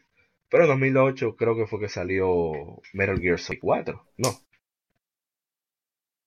Bueno, en fin, Eh, Yo creo que sí, no fue, no Hubo- fue muy, hubo que muy, esperar, muy, una generación. hubo que esperar tres años para poder jugar la, la siguiente parte, sí, en verdad eso fue una buena estrategia de, de Sony. Sucia, GG. bueno. No, GG Easy. ¿Alguien más sobre God of War 2 o nos vamos? Yo me atrevo a decir que esa es la favorita mía. Ey, somos. Eh, la, la parte de, de Icarus, eh, la mejor para mí, o sea, es bien cinemática, pero como cuando uno le, le da esa arrancada a la sala y, y todo ese golpe en el aire, mano, mira, que, que no hay para nadie ahí. Lo máximo. No, yo realmente nada más la pasé una vez, fue en Play 3, eh, en la Collection, pero debo decir que fue la que más me gustó. La God of War 3 yo la repetí, pero eh, no sé, como que tuve mejor recuerdo con la, con la, perdón, con la, La dos fue mucho con más la dos. larga, hubo más enemigos. Bueno, pasamos al siguiente juego. sí, sí, sí. Sí, era rápido ya. Pero, eh, el siguiente juego es Resident Evil 5. Hace 10 años fue lanzado Resident Evil 5, un juego de disparos en tercera persona desarrollado y publicado por Capcom. Es la séptima entrega principal de la serie Resident Evil y fue anunciado en 2005, mismo año de su predecesor, Resident Evil 4. Resident Evil 5 fue lanzado para PlayStation 3, Xbox 360 y en Windows en septiembre del mismo año. La trama envuelve a una investigación de una amenaza terrorista por la Alianza de Asesoría de Seguridad en Bioterrorismo, BSAA, con los agentes Chris Radfield y Sheva Alomar en Kiyuyu, una región ficticia de África. Chris pronto se entera de que, eh, de que, de debe enfrentar su pasado en la forma de un viejo enemigo, Wesker, y su antigua compañera, Jill Valentine. El gameplay de Resident Evil 5 es similar al de, al de la entrega anterior, aunque es el primero de la serie diseñado para cooperativo entre dos jugadores. También es considerado el primero de la serie en salirse del género Battle Horror, con los críticos diciendo que tiene mayor relación con juegos de acción. La captura de movimiento fue usada para los cinemas y fue el primer juego en usar un sistema de cámara virtual. Varios miembros del staff del Resident Evil original trabajaron en Resident Evil 5. Resident Evil 5 fue- bien recibido a pesar de algunas quejas por el esquema de control. Se vieron algunas quejas por racismo, aunque una investigación por la Oficina de Clasificación de Filmes Británica encontró que las quejas no tenían fundamentos. Resident Evil 5 fue relanzado para PlayStation 4 y Xbox One en junio de 2016. Para diciembre de 2018 el juego original alcanzó 7.4 millones de unidades. 3.6 millones adicionales fueron vendidos entre la edición especial y los relanzamientos. Es el mejor vendido de la serie y es el segundo juego mejor vendido de Capcom, superado solo por Monster Hunter World. Fue sucedido por Resident Evil 6 en 2012. A ver si hay comentarios en Facebook, no tenemos comentarios. A ver en No, tampoco en Instagram. Ah, yo no voy a decir yo, un juego muy entretenido, sobre todo la parte de, cooperativo y los, los pequeños puzzles que no son muy complejos, pero es muy entretenido por el reto que te toma, no resolverlo, sino llegar hacia donde está la resolución. Siempre aparece un enemigo por acullá eh, o un amigo tiene que cubrirte, eso es muy entretenido. Y recomendado a un precio. Eh, yo voy a decir que ese yo creo que sería como el momento exacto en el que yo me di cuenta que el mundo se estaba volviendo subnormal. Eh, fue cuando empezaron la queja de que eh, ese juego era racista porque los enemigos eran negros. Yo, bueno, pues vive en África. Yo en ese momento, eh, con esa mentalidad que yo tenía en ese entonces, que era de, de, muchachón, pero, entonces, ¿por qué la gente no, se quejaba cuando estaban matando españoles? En la 4. Entonces, esa, esa de sacar la, como se dice, la, la race car, a indignarse por, por ciertas cosas. Eh, eso en su momento fue un episodio aislado, pero hoy en día lo sacan y hubiese encontrado mucha. Bueno, hubiese tenido que rehacer el juego de nuevo, como está el ambiente ahora. Según dicen malas lenguas, la idea era hacerlo en Haití, pero como Haití está como está, mejor sí. inventaron la región. Sí, realmente. Eh, eh, buenas noches nuevamente. Eh, prometo que no. Sí, no, pero, y prometo ya que no voy a hacer eso porque me está quitando el performance en el, en el podcast. Y quería hablar de, de God of War 2, pero me dormí en el instante y pido disculpas. Quería hablar un poco de God of War 2, pero voy a hablar de Resident Evil 5. Esta vaina va a que ser a las 4 de la tarde en horario laboral. ¿Eh? No, no, prometo ya que no. Sí, pero me disculpa, prometo que no lo no volverá a suceder. Sí, realmente. Entonces, eh, hablando de Resident Evil 5, y escuché un poco de lo que estaba hablando eh, eh, Moisés y, ahora tú, Mauri, sobre lo que tiene que ver con el no racismo, porque todo el mundo sabe que no es racismo, sino sobre lo que habló, de lo que habló el Moisés, va a la redundancia, sobre la subnormalidad de una, de una activista que fue la principal causa por el cual Caco decidió cambiarle la, la nacionalidad a los, a los zombies del juego. Y es porque, como todo en este mundo, eh, debido a eso es por la falta de información, o sea, y porque hay uno, un poco de sensibilidad sobre ciertos temas de que realmente no tiene sentido tomar cierto tipo de, de, represalia sobre, sobre algo en el cual nadie se ha quejado. Un ejemplo, como vimos dijo Moisés anteriormente, los zombies eran americanos, un ejemplo, Raycon City o Raccoon. exacto, eh, sí. Raccoon, Raccoon. Sí, porque Raccoon. Eh, entonces, en, ya para, el, para la 4 teníamos españoles. Entonces, si el público americano o español no se quejó y no tenían por qué quejarse porque tenemos cientos de películas de zombies de diferentes países y nadie se queja porque eh, venga un americano y, llegue a, un ejemplo a Dominicana, República Dominicana y diga un zombie, le esté tirando tiros, nadie se ha quejado de eso. Pero esa persona parece que en ese momento no sé, tenía cierto tipo de, represalia eh, o, mejor dicho, se sentía como muy atacada por el asunto este de que iban a ser de nacionalidad haitiana y se quejó y por eso Capcom le cambió la nacionalidad. La gente se de mano. Sí, entonces. íbamos a tener una heroína vecina, a tener una heroína vecina, papá. Exacto. Entonces, eh, ya hablando del juego, pues, si bien es cierto, nosotros veníamos de jugar ya la Resident Evil Zero, Cañonero, Arrow, eh, la Resident Evil Zero, con el ex convicto que nadie recuerda de la saga.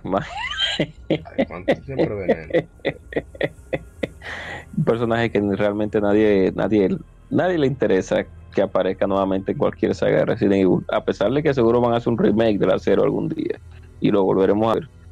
Pues ellos perfeccionaron el sistema de, de party porque ya no lo teníamos, eh, no, no que no lo teníamos separado, sino que lo podíamos intercambiar más fácil mediante el combate y además de que también utilizaron el sistema de ayuda en el cual en cierta parte de Resident Evil uno tenía una persona detrás de uno que lo ayudaba a uno en ciertos momentos.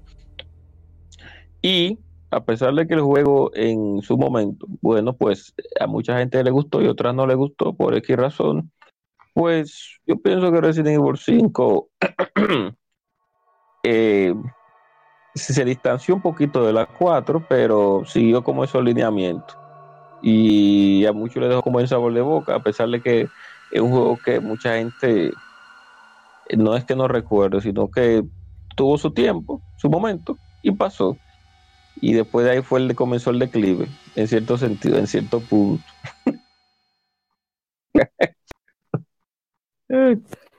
A mí yo debo decir que me agradó. Yo le compré la Gol a Chinola 15. Ah, ¿para te acuerdas? ¿Y, y, tu Play sobrevivió a ese? A Sí, yo lo tengo. El- a mi Play lo que se le añadió fue el lente una vez. Yo se lo reparé yo mismo. No. Oh, Oh, pues yo te voy a llevar mi Play para que me ayude con eso. Sí, sí, sí. El asunto es que yo se la compré a Chinola en 500 o 800 fue. Alba, Oye, el asunto fue que de un tumbe porque era la Gol. Eh, y tenía todos los DLC. Saludos a Chino. Eh, sí, sí, sí. Eh, Está para Japón, por cierto, lo logró el hombre. Ey, El hecho es que. él se lo logró, pero él tenía el pasaporte por derecho. Exacto. bueno. Sí, sí. El asunto es que yo la jugué mucho con, con un compañero que le agrada mucho la Resident Evil, un compañero del colegio también. Eh, y habíamos jugado a la 4 y por casualidad entonces pudimos jugar a la 5. La jugué con Omar también. Eh, pero se, se, eh, se pasa bien, aunque, ¿verdad? Eh, ya no es. Ya no es definitivamente deja de ser un juego de terror. Eso empezó en la 4. Eh, el- co-op es, es y, y la acción del juego es entretenida y, y nos dio la famosa línea de complete global saturation. De Wesker. Eh, me, me agradó bastante. A la- entiendo a la persona que, que no le gustó por el hecho de que verdad dejó de ser de terror y, y empezó a sentir ateo. Y la famosa el famoso Falcon Punch de la piedra de, de- de Chris. Pero sí se pasó ahí.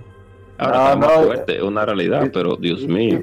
Pero que se lo untó los esteroides porque el tipo oye lo- los hombros la parte superior de los hombros él era, hacía, más- él hace que Ryu se vea chiquito. eh, eh, era más grande que la cabeza yo me acuerdo oye una cabecita tenía Sí, y pero y después lo pusieron más flaco de nuevo en las 6 Eh, Sí. pero realmente. el asunto de, de, de- de la cuestión del racismo está bien, vamos a decir que era en África, pero al final en África entonces pusieron unos mexicanos, porque había, había unos zombies que, que tenían su bigotico, que oye, que eran sacados directo de México. Entonces, está bien, vamos a decir que en Sudáfrica sí había gente blanca que podían haber zombies blancos, pero ¿qué diablo buscaban los zombies mexicanos ahí? Sí, No, no, realmente, realmente. No entiendo, Yo lo- pero le di muchas horas al juego, no le saqué el platino, pero estuve cerca. Pero tengo muy buenos recuerdos.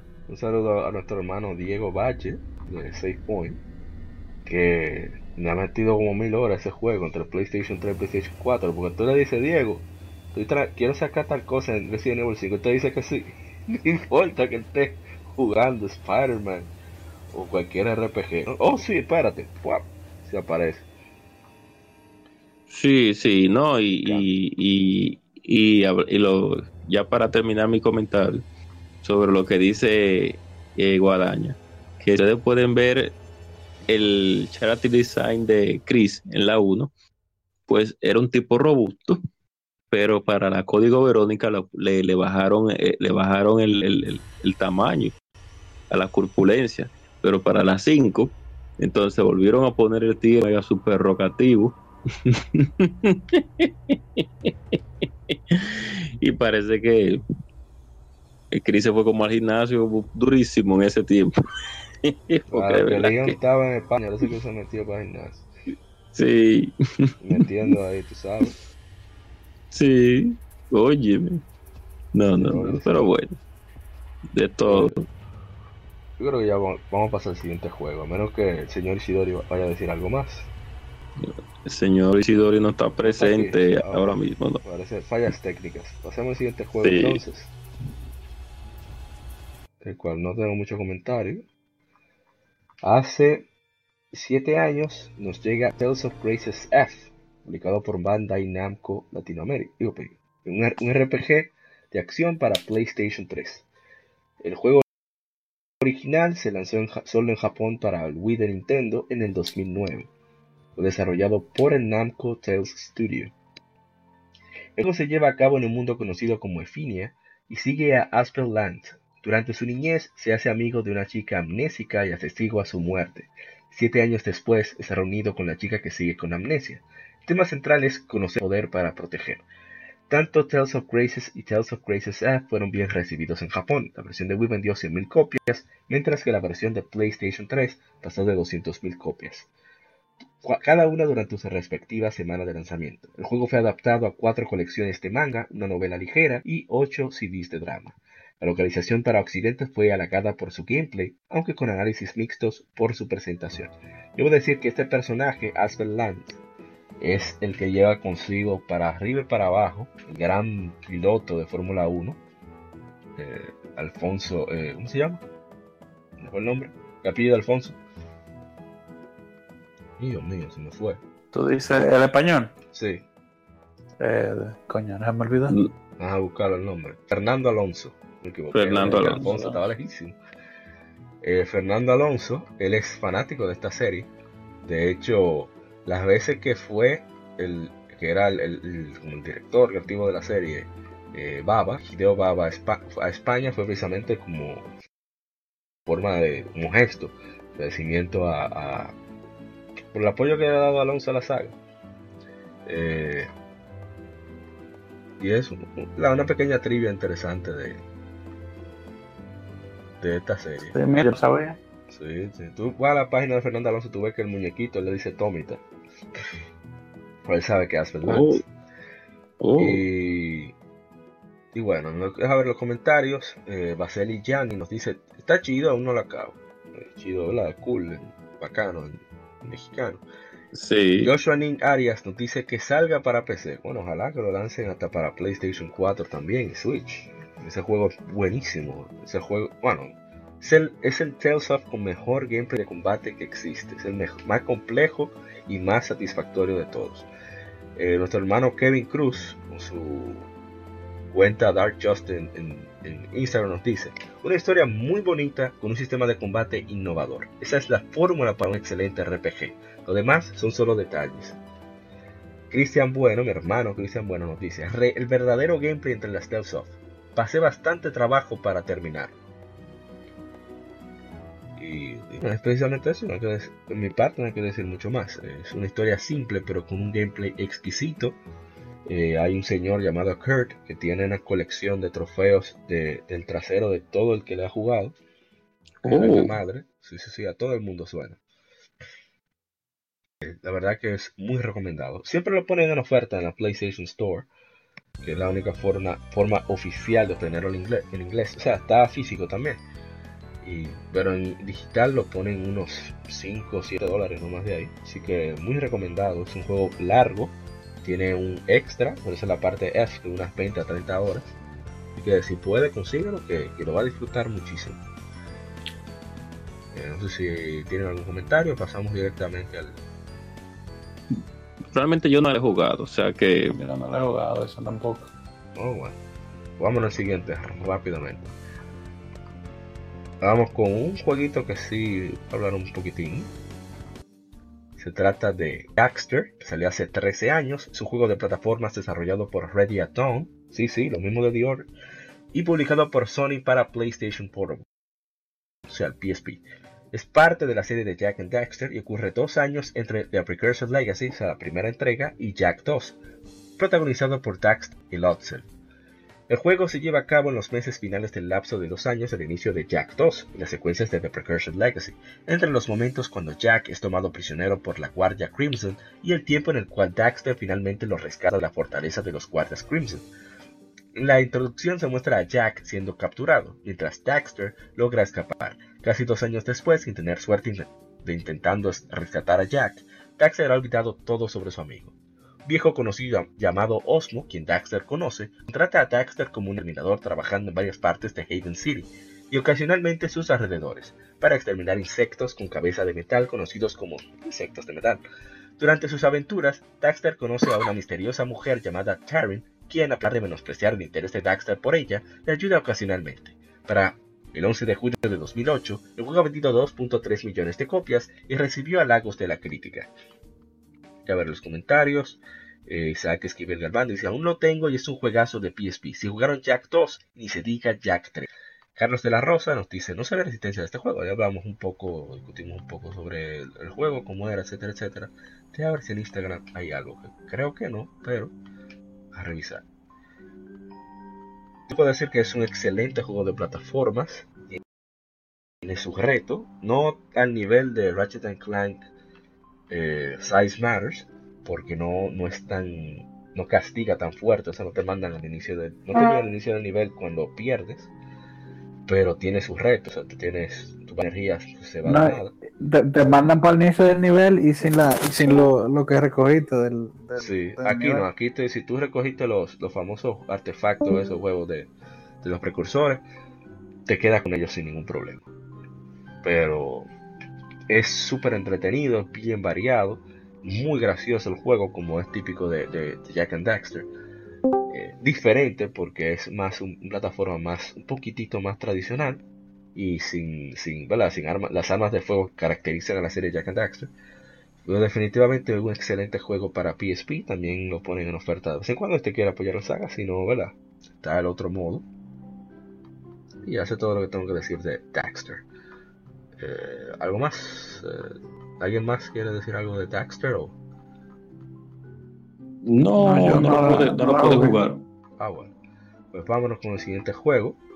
Que aquí tengo una anécdota bien, bien graciosa. No voy a hablar de, de la anécdota. Hace nueve años, he lanzado en América Pokémon Heart Gold y Pokémon Soul Silver para Nintendo 10. Son remakes Pokémon Gold y Pokémon Silver, que incluye los extras de Pokémon Crystal. Son parte de la saga principal RPG de Pokémon, desarrollados por Game Freak, publicado por The Pokémon Company, distribuido por Nintendo. Es parte de la cuarta generación de Pokémon. Heart Gold y Soul Silver suceden en la región de Yoto del universo ficticio de la franquicia. La meta básica del juego es convertirse en el mejor entrenador Pokémon tanto de Yoto como de Kanto, criando y catalogando Pokémon y venciendo a otros entrenadores. El director del juego, Shigeki Morimoto, tenía como objetivo respetar los sentimientos de quienes jugaron las entregas originales y a la vez de que se sintiera un juego nuevo para aquellos que recién se iniciaban con la serie. Los juegos fueron bien recibidos por la crítica y para más de 2014 las ventas combinadas de los juegos alcanzaron 12.70 millones de unidades, haciendo a ambas versiones combinadas los octavos juegos más vendidos para Nintendo 10. A ver los comentarios a Kevin Cruz, su hermano Kevin nos dice, así es como se hace un remake. No simplemente pulirle los gráficos, sino reimaginarlo como un motor nuevo, hacer el juego base, expandirlo, usar tecnologías actuales para darles un nuevo sabor, rendirle tributo a los juegos viejos como hicieron con la música. Este juego nuevo cuesta casi 500 dólares, y yo sé que muchos de los que leerán esto se atreven a darlo si lo tuvieran. Armando Reina nos dice, el mejor Pokémon de todos los tiempos estoy de acuerdo con él. Omar Artur Ortiz, que fuera editor de, Game Over Digital, nos dice, lo más duro que hay. Ese mismo tiene toda la razón. Y Luis Frank Hull, hermano Luis Frank Hull, el admin de, de, Hyrule Fantasy, en Facebook, visítenlo si quieren saber todo de Legend of Zelda, nos dice, de los mejores juegos de, de, la franquicia y uno de mis favoritos. Uso el Walker diariamente para desbloquear las rutas y entrenar algunos Pokémon. José Gutiérrez nos escribió, pues la verdad, Hard Gold es un juegazo. Y a ver, en Facebook, eh, y en Facebook, en Instagram, tenemos unos cuantos comentarios también.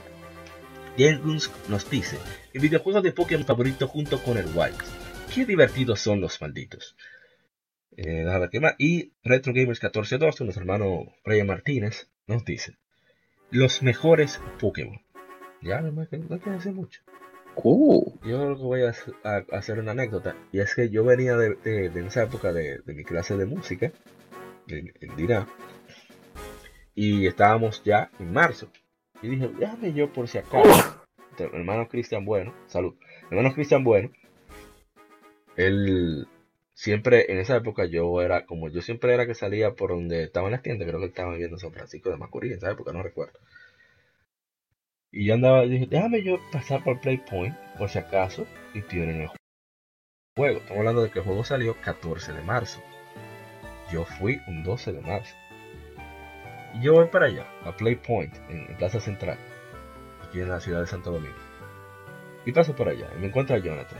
Jonathan, dime, ¿qué es lo que Oh, ¿y qué tú tienes el Y yo, ¿cómo así? No, porque puede ser que lleguen hoy. Y yo, oh. Ah, no, pues sabes que estamos aquí. No, pero si tú sabes que no te lo puedo dar porque yo no puedo entregarlo hasta después. Yo, papá, todo este tiempo, todo, este- todo lo que yo invertí, voy a dejar pasar. No somos nada. Ah, son dos. Dos. Oye, ¿de qué dije dos? y que no, pero tú sabes que es más caro porque viene con una vaina ahí. O sea, viene con el Pokéwalk y en verdad afecta un poquito la el espacio que ocupa eso, ¿sabes? Una llanta para subir el precio. Y, y dice, espérate.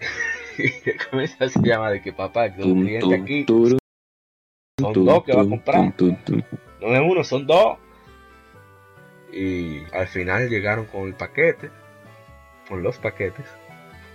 Y después de vueltas y vueltas y vueltas, eh, Jonathan me dio la confianza y me dijo, mira, toma, eh, tú me traes, incluso era mucho más caro, eran como 2050, 1100, 2050 pesos en esa época, 2010 estamos hablando.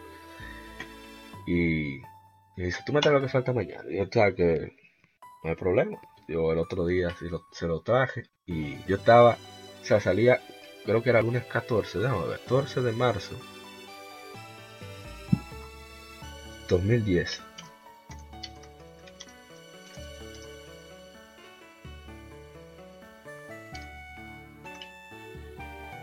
De marzo de 2010, sí, sí. Salía como un lunes, un martes. Y yo el sábado estaba dándole durísimo. No, yo me imagino. sí, Yo No me imagino. Eh, haciendo una anécdota en Superjugadores, mucha gente la tenía en modo de preservación, pero ese juego tenía una protección antipiratería fuerte. O sea, cada ciertos pasos se frizaba el juego. Y cuando me decían, qué sé yo, ya 16, 17 de marzo, hey, ¿pero dónde vas en el juego? Yo, oh, ya yo pasé la liga, yo voy ya para, para la otra región. ¿Qué? ¿Y cómo? No, yo compré el juego. Ah, no, no, pues yo lo voy a comprar, yo no puedo tener esto cada 10 minutos. ya es el juego. Y fue súper gracioso eso. Y ya, eso, son, eso es lo que yo podría contar al respecto. Porque sobre el juego, escuchen el especial de The Hit Trainer Podcast, celebrando los 20 años de Pokémon en América.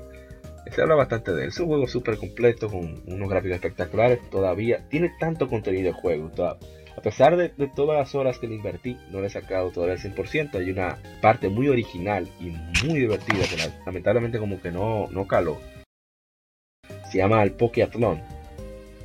Pokeatlón, que es una competencia utilizando la pantalla táctil de manera muy creativa en diferentes deportes.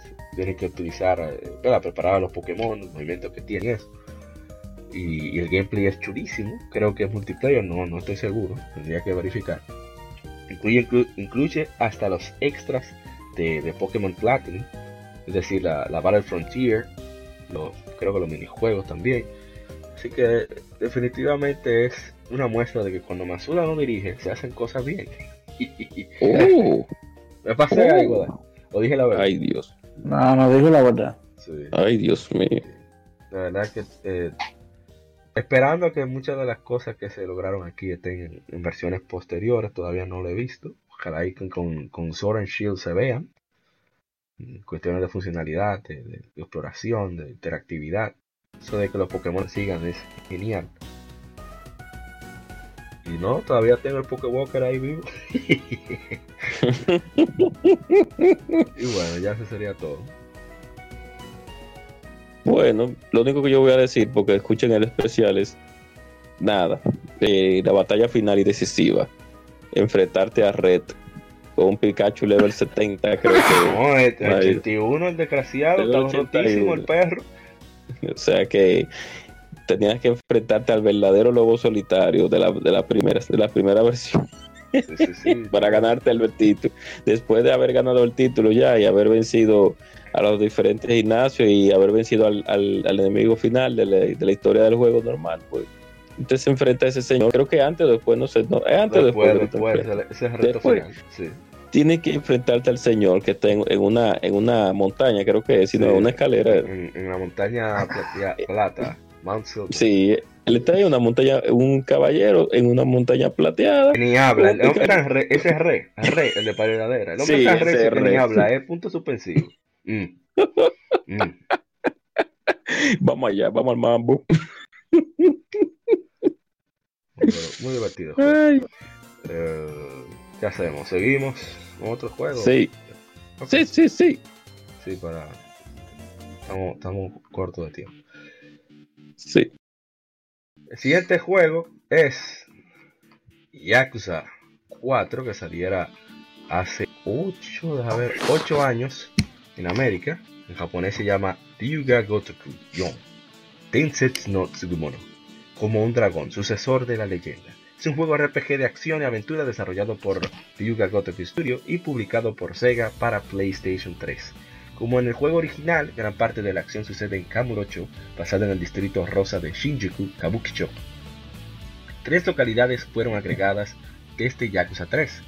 Un área de azotea, que es gran parte de la ciudad, los callejones de Kamurocho, conocidos como Rojiura, y una tercera área bajo tierra o Chika, el cual incluye las alcantarillas, parqueos y una que otra tienda. El área underground también se le conoce como Kamuchika, de Kamuro Chika, o sea, Kamuro bajo tierra.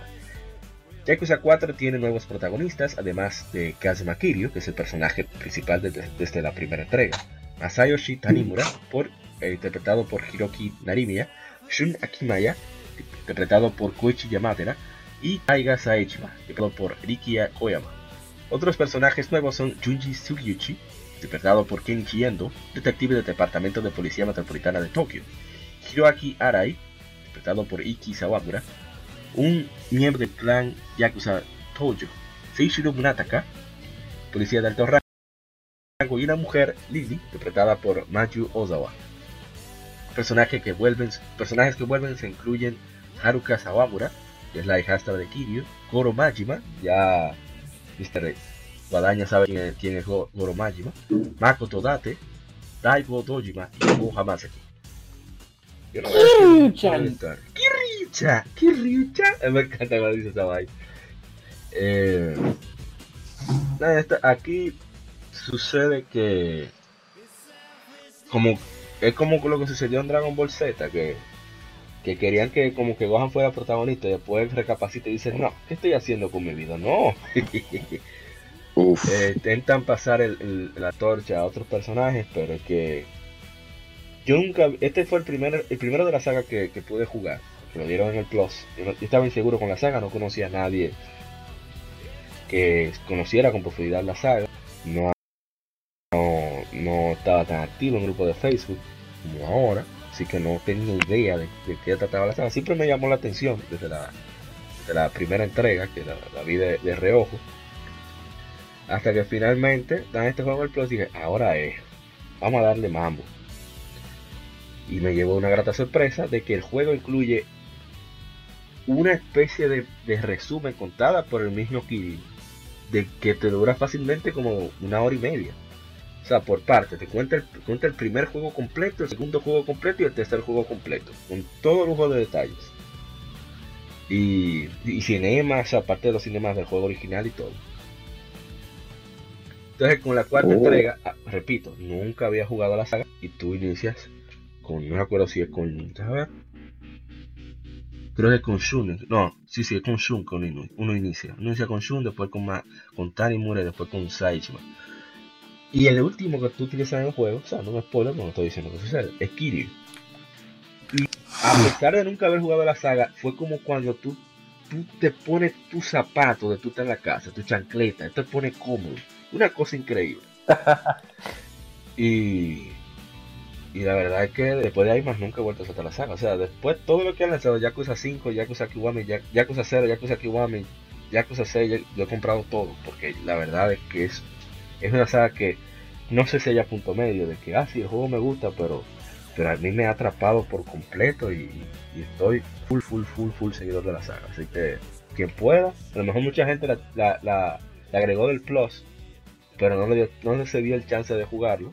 Es un chance, que el juego es buenísimo. Te tiene mucho, hay mucha Sí. actividad, hay, hay muchas historias de, de- ese tipo de gamers que le encantan buenos guiones. Tiene un guion Sí. muy sólido. Eh, eh, es súper, súper, súper entretenido. es Muy, muy, muy divertido. Y bueno, no sé. Hola, que ustedes no lo han jugado, así que. Más soy un monólogo esta vez.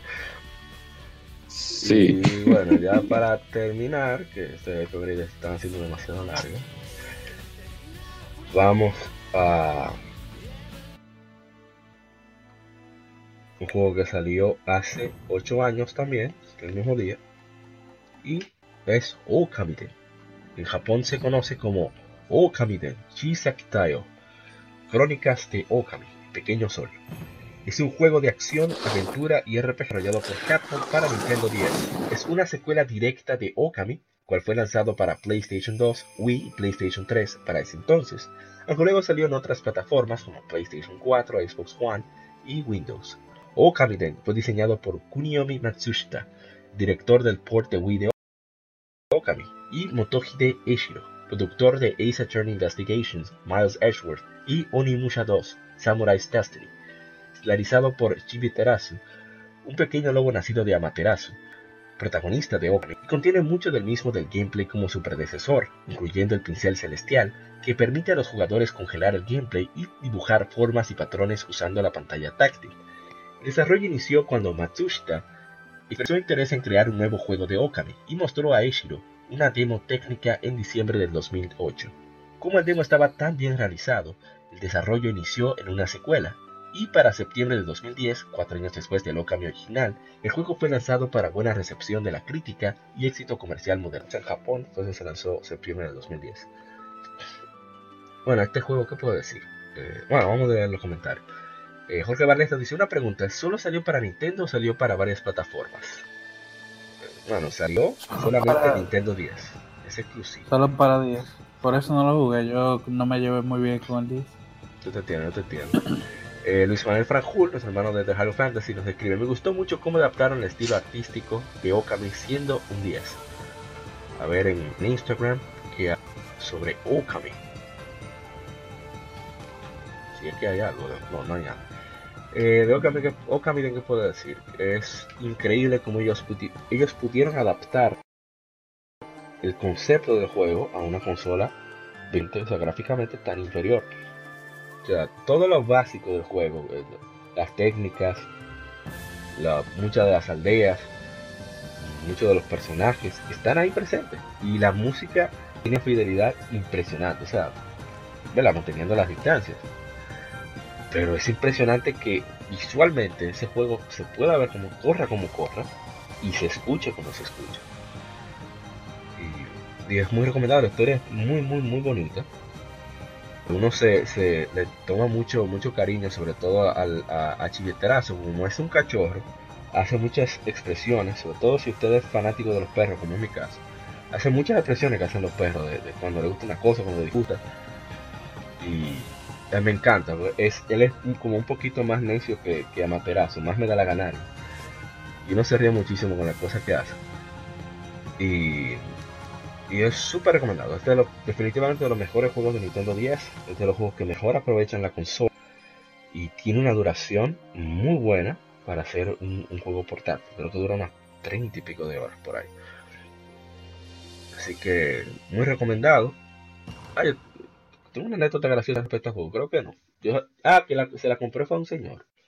Que dijo que la estaba vendiendo por internet. Nos juntamos en, allá en Plaza Fantástico. Y me sorprendió. Yo, oh, pues verdad. Porque no la tenían en, en, en, en Playpoint. ¿Por qué? Se trata de Okamiden, un juego super nicho. Y lo conservo, lo conservo todavía y, y debo decir que está en mi top de juegos de Nintendo 10 junto a Dragon Quest 9 y Pokémon Black Version 2. Y mm, el que pueda, que, que busque la manera de probarlo. Es la única secuela que hay de Okami. Así que. O es Okami Day, Sí, o es a- Son la a- Gama. a- Aparte de los, de los 700 por. Exacto. Pero de verdad que esa gente, ese equipo de desarrolladores hicieron muy buen trabajo, con principalmente en el aspecto técnico. ¿Tú lo pudiste Porque- eh? Se, Ay, qué bueno. Sigue, sigue. yo- no, yo no lo pude disfrutar, pero sí yo vi en su tiempo un no Review, y son de estos juegos que es donde realmente se ve que el equipo de desarrollador puede siempre sacar un poco más de la consola. Y como ustedes sabrán, el Nintendo 10 fue una consola que, que como toda consola eh, de Nintendo, pues muchos, muchos desarrolladores a veces le sacan el jugo y otras veces lo que hay un grupo de carambolas que tiran para... Tradúceme eso ahí, por favor. Sí, lo traduzco. Sí, para lo O sea. Ok. Eh, bueno, eh, eh, eh, estimado oyente internacional, cuando uno habla de carambola, uno habla de que el aparato, como no tiene ese nivel de poder a nivel de hardware para desplegar cierto tipo de gráficos, hay unas compañías que son vagas, que lo que hacen es juegos baratosos, con poca calidad gráfica, y entonces lo tiran hacia lo loco. por así decirlo, por así, por- ese es el término correcto. Cuando dije carambola, o sea, tirar juego a lo loco sin, sin sello de calidad. Entonces, por eso vemos muchos juegos de Nintendo 10 que cuando tú, que cuando tú al fin y al cabo sacas cuentas de la, de la cantidad y la calidad, la calidad, de, de- lo que son de calidad son muy pocos y la cantidad es muy alta. Sí. Entonces, ese fue el problema. Pero juegos como ese, pues se nota que ellos se fajaron con el hardware del sistema y ofrecieron un producto sólido, como debe de ser. Se hubiera visto mejor en PSP, pero ellos decidieron la plataforma de Nintendo 10, seguro por la doble pantalla, no sé. O No, porque y- al y tal de vez. dibujar, seguro el touchscreen fue que más los motivó. Exacto. Ahora, lo me sorprende es precisamente como tú notas el amor que le tuvo, no sé el equipo de desarrollo, pero sí el director, en, en los detalles que tiene el juego. O sea, eh, son tantas cosas, el audio, los visuales, la, la- todo mantener, tratar de mantener el mismo estilo a pesar de las limitaciones. Es, es increíble. Sí, muy límite. Definitivamente. Esos juegos me recuerdan como. Ese juego me recuerda a mí una. A la Solato Robo, que es un juego que salió ya hace casi al final de la vida del Nintendo 10, que realmente exprime la consola en su en la capacidad técnica que tiene. Así que deberá de ser siempre, pero sabemos que los- muchos desarrolladores lo que son muy unos dormilones como yo, así que La, la realidad es distinta. sí.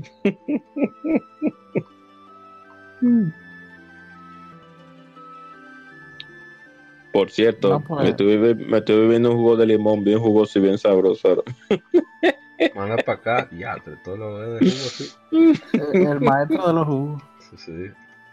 La gente jugo.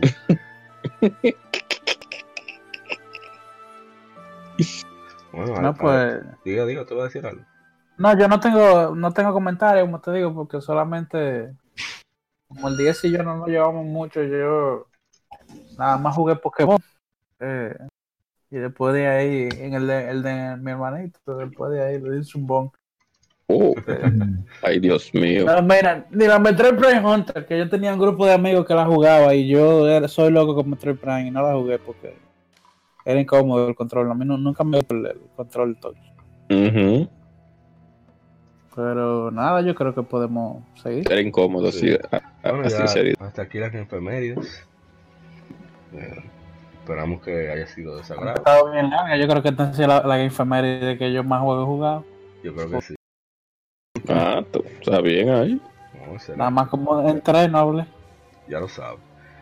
Bueno, así que no se muevan, iremos con el tema de la semana que lo vamos a hacer eh, flash. Vamos a hacer, no vamos a ser cortos con él. Así que no se muevan. Chao.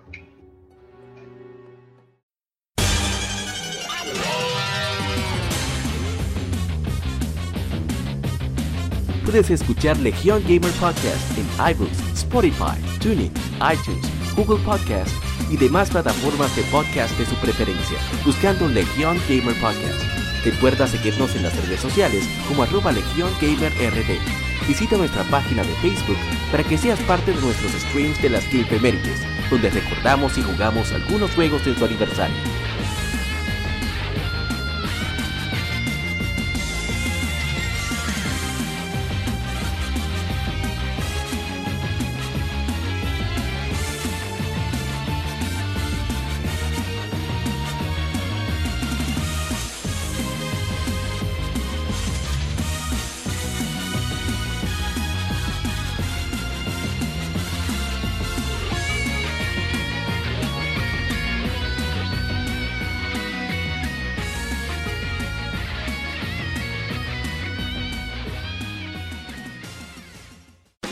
Tema de la semana.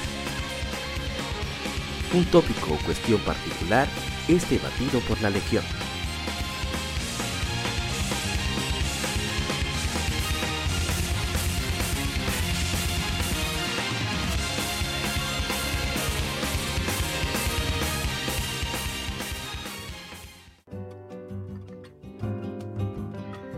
Arrancamos con el tema de la semana. Esta semana es pros o sea, ventajas y desventajas de jugar, conse- adquirir un juego el primer día, día de lanzamiento. Así que, ¿con quién arrancamos? ¿Quién, quién osa ser el primero? Oh, Ah, bueno, déjame dar un ejemplo. Eh, no, Claro. se ve muchos casos de que salen juegos, en algunos casos, no, repito casos, la redundancia, en algunas situaciones, ya sea porque se desea jugar algún multiplayer que tiene uno en hype o el grupo interesado en jugarlo, o simplemente porque uno quiere disfrutar el juego desde lo más pronto posible. Y existe- existen las otras instancias en las cuales uno simplemente quiere apoyar al desarrollador en su máxima expresión. Y esos son mu- muchas de las motiva- los motivadores por las cuales uno, por los cuales uno decide adquirir un juego el primer día. Así que vamos a ver qué, qué opinan los demás eh, panelistas de esta sala, este foro de discusión. Adelante. oh, pero hable por favor. Bueno, Si no- Adelante, adelante. ¿Será, será que atrás no me meten en ese lío. Eh, no, el tema de, los- de los juegos de salida. Por ejemplo, eso creo lo hablamos en el tema pasado, de que hay empresas a las que tú le puedes tener la confianza. En el sentido de, por ejemplo, a Nintendo, eh, tú puedes decir todo lo que tú quieras de Nintendo, pero eh, productos que te entregan de esos first party siempre son pulidos. Yo creo que el único inconveniente que ellos han tenido han sido con Bredo de Wild para, para Wii U, que tuvieron que tirar un parchecito para que pudiera correr a 30 a 30 Pues, FPS. yo creo que fue en ambas consolas que habían ciertas partes en las cuales había problemas de, de desempeño. Mm, Sí, pero ya tú puedes saber que eso es un caso muy, muy minoritario, porque tú compras un juego de Nintendo y tú sabes que tú vas, tú vas- te van a entregar un producto pulido. Sí, sí. Eh, Sony más o menos se puede decir lo mismo. Eh, pero hay, por ejemplo, compañías como EA y en eh, Activision y otras más que se han, engan- se han subido al carro Ah, de los juegos como servicio. Exacto. Juegos como servicio. Que ya no es solamente el tema de- del parche del día 1, es que, por ejemplo, Anthem, tú sabes que Anthem no va a ser juego, por lo menos hasta dentro de 6, 7 meses, cuidado si, si más. Porque ellos lo tiran, la gente compra y bueno, con ese, con ese flujo de dinero de microtransacciones y demás, que tienen ahí es que la gente va, es que ellos van puliendo, puliendo el juego, poniéndole contenido que debería estar del día uno y demás. Eh, ese es uno de los, de los puntos negativos. Es un, yo digo triple A últimamente, eso es una carambola. Si, em, si tú no te informas bien de lo que te va, de lo que vas a comprar, puedes cometer, puedes un marco. Eh, lo que sí es que lamentando el caso, lo que mantiene la, la salud de la industria es precisamente que la gente compre el día de salida.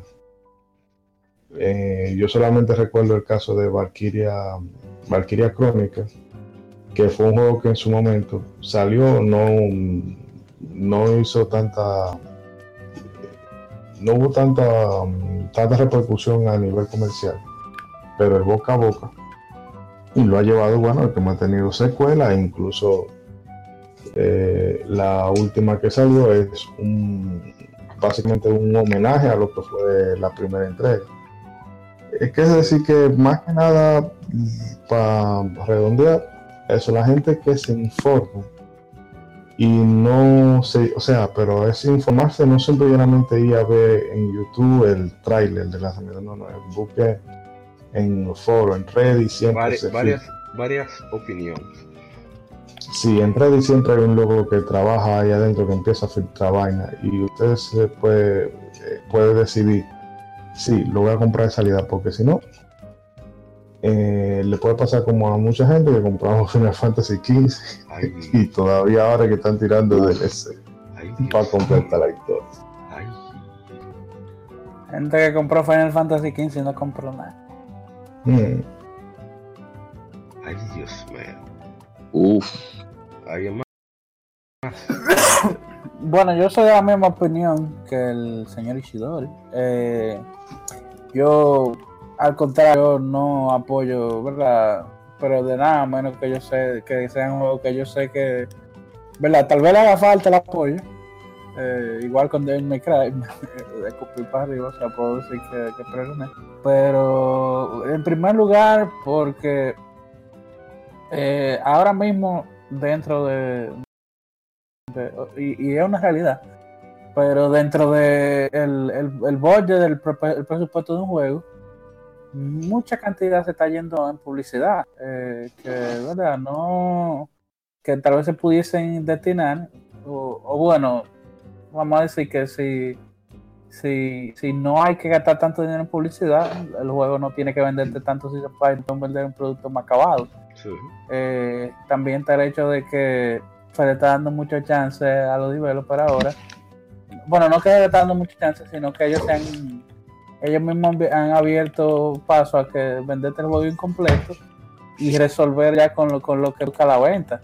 Y eso motiva a que salgan juegos incompletos, que si no se dan la venta, te dejen el juego incompleto, co- a- habiendo anunciado otra cosa.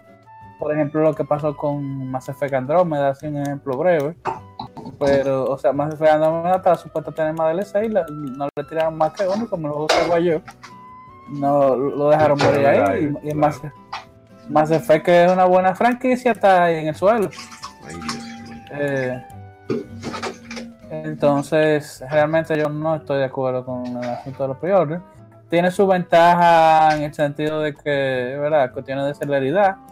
Eh, no estoy de acuerdo tampoco con la ventaja que te da hacer pre-order, que te dé una ventaja dentro del juego, porque, ¿verdad? Tú como consumidor tal vez, o sea, el developer no te puede atacar, perdón, el, el publicista, vamos a ser serios, no te puede atacar porque tú tal vez en ese, en, ese momento no tenga, eh, o sea, no, no tenga el, el- el medio disponible de comprar el juego, tal vez no tenga la consola, o tal vez simplemente no, eh, no, no tenga dinero. Entonces, ¿por qué yo tengo que dejar de tener algo que está, exista en el juego y ya se, se, ¿verdad? se modeló? Por el simple hecho que quiera vender más. Ahora bien, eh, esto es una industria también, vamos en serio, no es que sea por calidad, pero yo entiendo que el contenido pre-order o que por lo menos sea exclusivo de pre-order y vamos a decir que te lo puedan vender después en el juego, eso no lo veo tan mal. Que te lo puedan vender después en el juego, pero al final del día todo el mundo tiene que jugar lo mismo, especialmente en juegos multiplayer. Sí, claro. Bueno, excelente. Eh, más que eso, bueno, y también, también la mafia que tienen algunos publicitarios con ciertas tiendas que te dan un preorden en, en un lado con una cosa y un preorden en otra tienda con otra. Ya lo sabes. Eh, ¿Quién más? Eh, Bueno. La, la ven- la ventaja de los de los pre-order en la actualidad es que por lo menos tenemos lugares donde podemos buscar información como bien decía Ishidori, Ishidori. y también que tenemos ahora más acceso al publicitario como decía Guadaña en cierto punto porque en, en tiempos anteriores dígase generación PlayStation 2 Nintendo 64, Super Nintendo, Nintendo, etcétera. La única forma de uno saber si un juego iba a ser de calidad o no era a- con revistas, de los cuales hacían un había, review. había que analizar con lupa hasta los screenshots, las fotos. Exacto. Había que darse cuenta con, con la foto de la caja del juego, si el juego era bueno. Sí, sí. Entonces, muchas personas en ese tiempo, por, eso misma, por esa misma razón, fueron engañadas por compañías como Acclaim, por compañías como J- LJN, por compañías como eh, Kemco, eh, no, eh, la que, eh, bueno, Kenco en cierto punto, y unas que otras compañías publicitarias que por uno no tener ese acceso, ni en ese sentido, y no tener acceso a demos en ciertos puntos, pues entonces la única manera de uno poder saber si el juego era bueno era comprándolo. Entonces, y la publicidad engañosa era peor cuando era sobre algún tipo de película o algún tipo de Ay. serie o algún tipo de, ¿Cuánto de- de- o algún tipo de, de, de- de personaje famoso dentro del juego. Entonces ahí era peor todavía. Como muchas personas fueron timadas con la, cuando se dio el juego de la Matrix para las consolas de Cubo, Xbox y PlayStation 2, en ese tiempo el juego generó un éxito de venta grandísimo en base a, la, a la película, pero al fin y al cabo y al, y al final del día sabemos que el juego vino repleto de bugs, tenía poco contenido y era monótono. Entonces, por lo menos en la actualidad uno tiene muchos, muchos lugares de donde buscar información y darse cuenta si el juego es bueno o malo. Al igual que antes, la forma con que una persona una persona pensante en el sentido de, de que evalúa el costo de lo, eh, de lo que va a pagar y, evaluar el producto que se le va a ofrecer, la única manera que la persona tenía para poder evaluar el contenido que se le iba a mostrar es eh, observando el, el- line-up, por así decirlo, de la compañía. Cuando tú tenías compañías como Konami, en aquellos tiempos, Capcom, eh, y unas que otras compañías más japonesas que regularmente eran las, en ese tiempo las que estaban bateando, tú más o menos podías deducir que tú tenías un producto seguro ya para tú invertir tu dinero en el day one.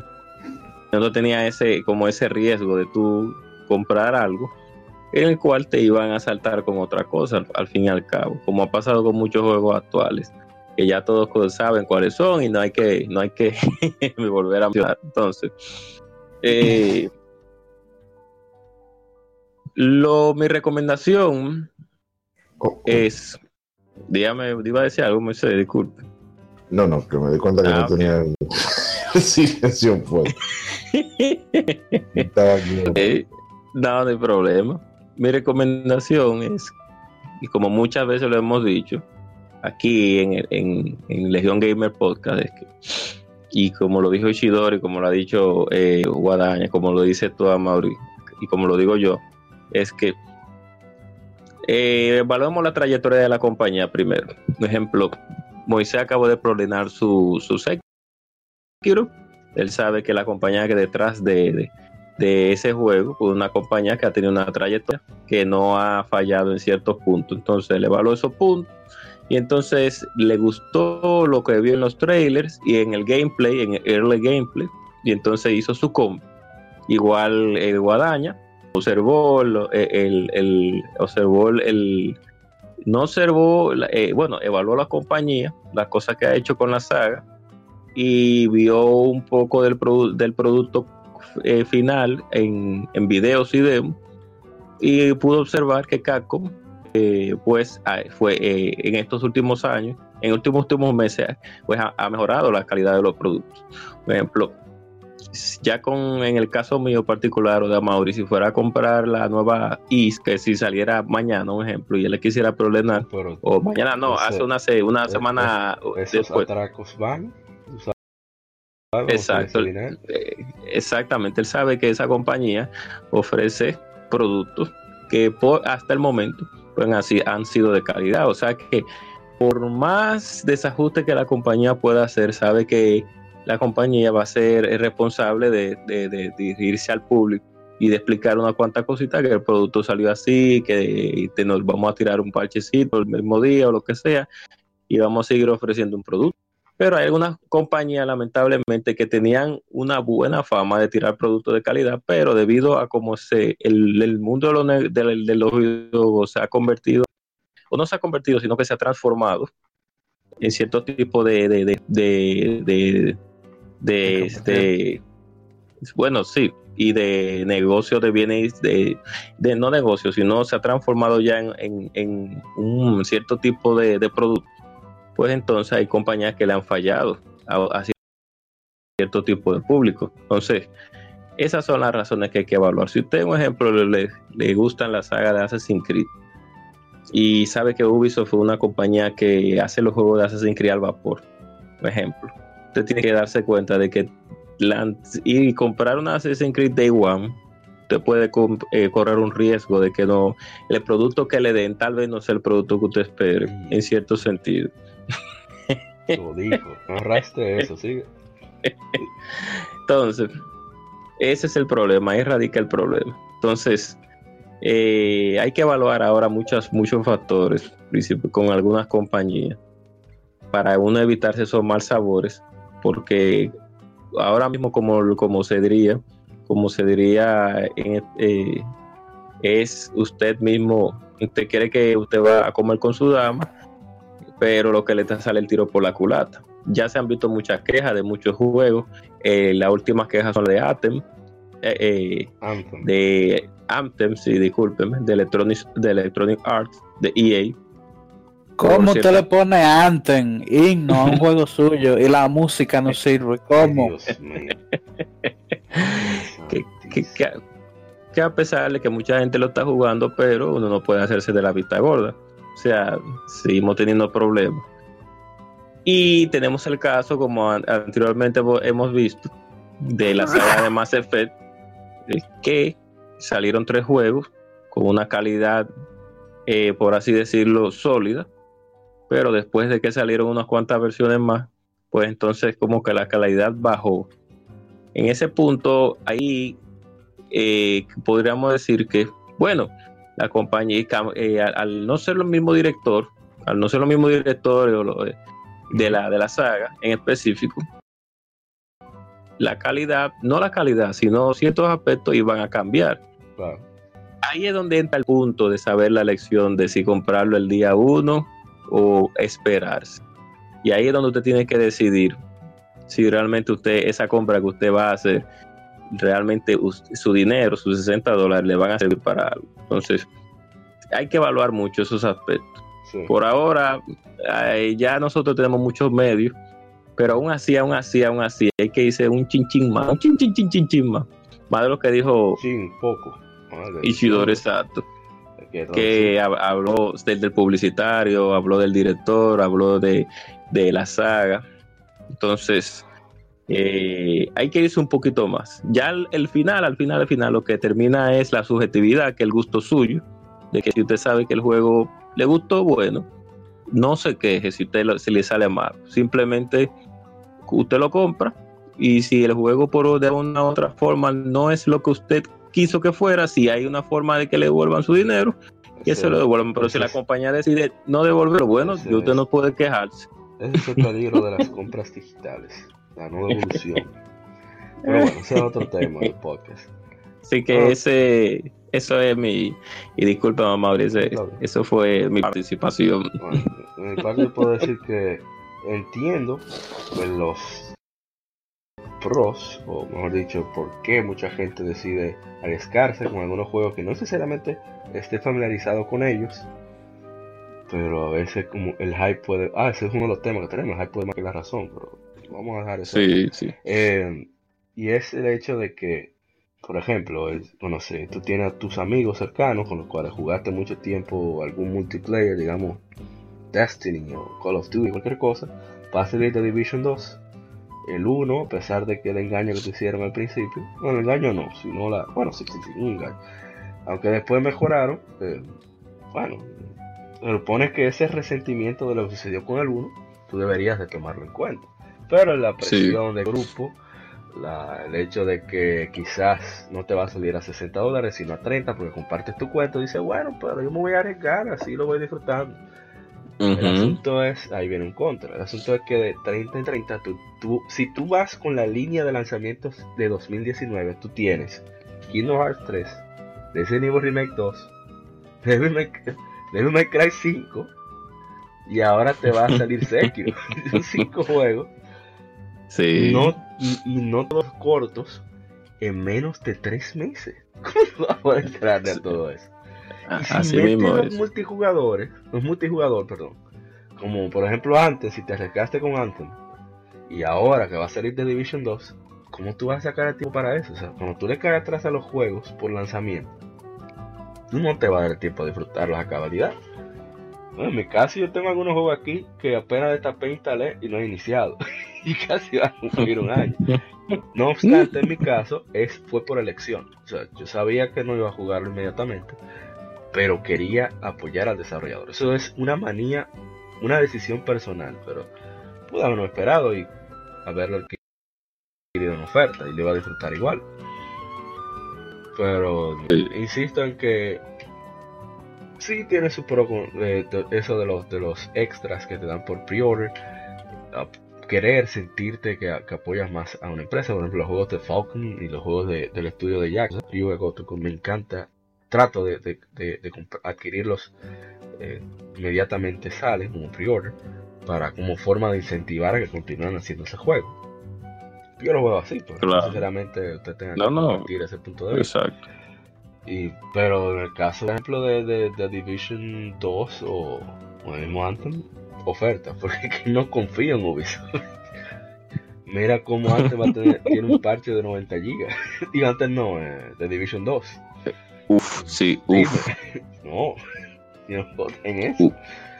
Y ese, ese manejo de- de como conejillo de India, aunque entiendo que ese tipo de juegos que se centran en multijugador necesitan la retroalimentación de la comunidad para mejorar, eso lo entiendo, pero yo soy un poco quisquilloso con eso de, los juegos como servicio.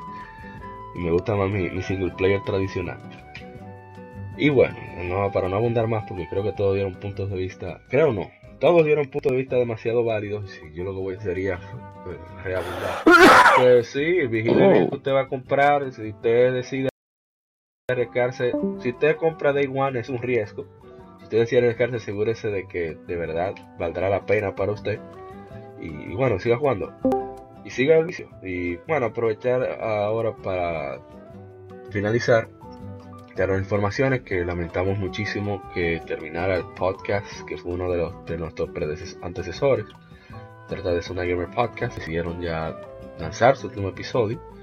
Y es lamentable porque era uno de los podcasts donde yo me enteraba de sobre todo las noticias mainstream de- del mundo de, de, de shooter de, de juegos de shooter que pasaba con Xbox etcétera en español. Y en un podcast aquí de, de, de República Dominicana dominicanos. Y es lamentable que no continúe. Yo espero que sea un hasta luego y, y no y no un, un- Un hasta adiós. siempre. Sí, exacto, porque de verdad que se necesita más ese tipo de contenido y en nuestro idioma que no hay, a pesar de que parece que hay muchos, realmente no son tantos. Y, y no, ojalá que, que- que vuelvan de nuevo. Y otra información es que de ahora en adelante el podcast será quincenal, así que la próxima semana no habrá episodios, sino será la siguiente. Vamos a estar, o sea, su día de pago va a ser cuando saldrá el podcast. para que esté más Con mucho sabor y mucha ricura. Sí, sí, Así sí. que repare los No, bolsillos. ahora- Sí, sí, vamos a abrir Sí. Patreon para que así mismo te pase ese dolarito que nos va a ayudar bastante. Sí. eh, vamos a abrir un Patreon para los que se suscriban. El podcast será semanal.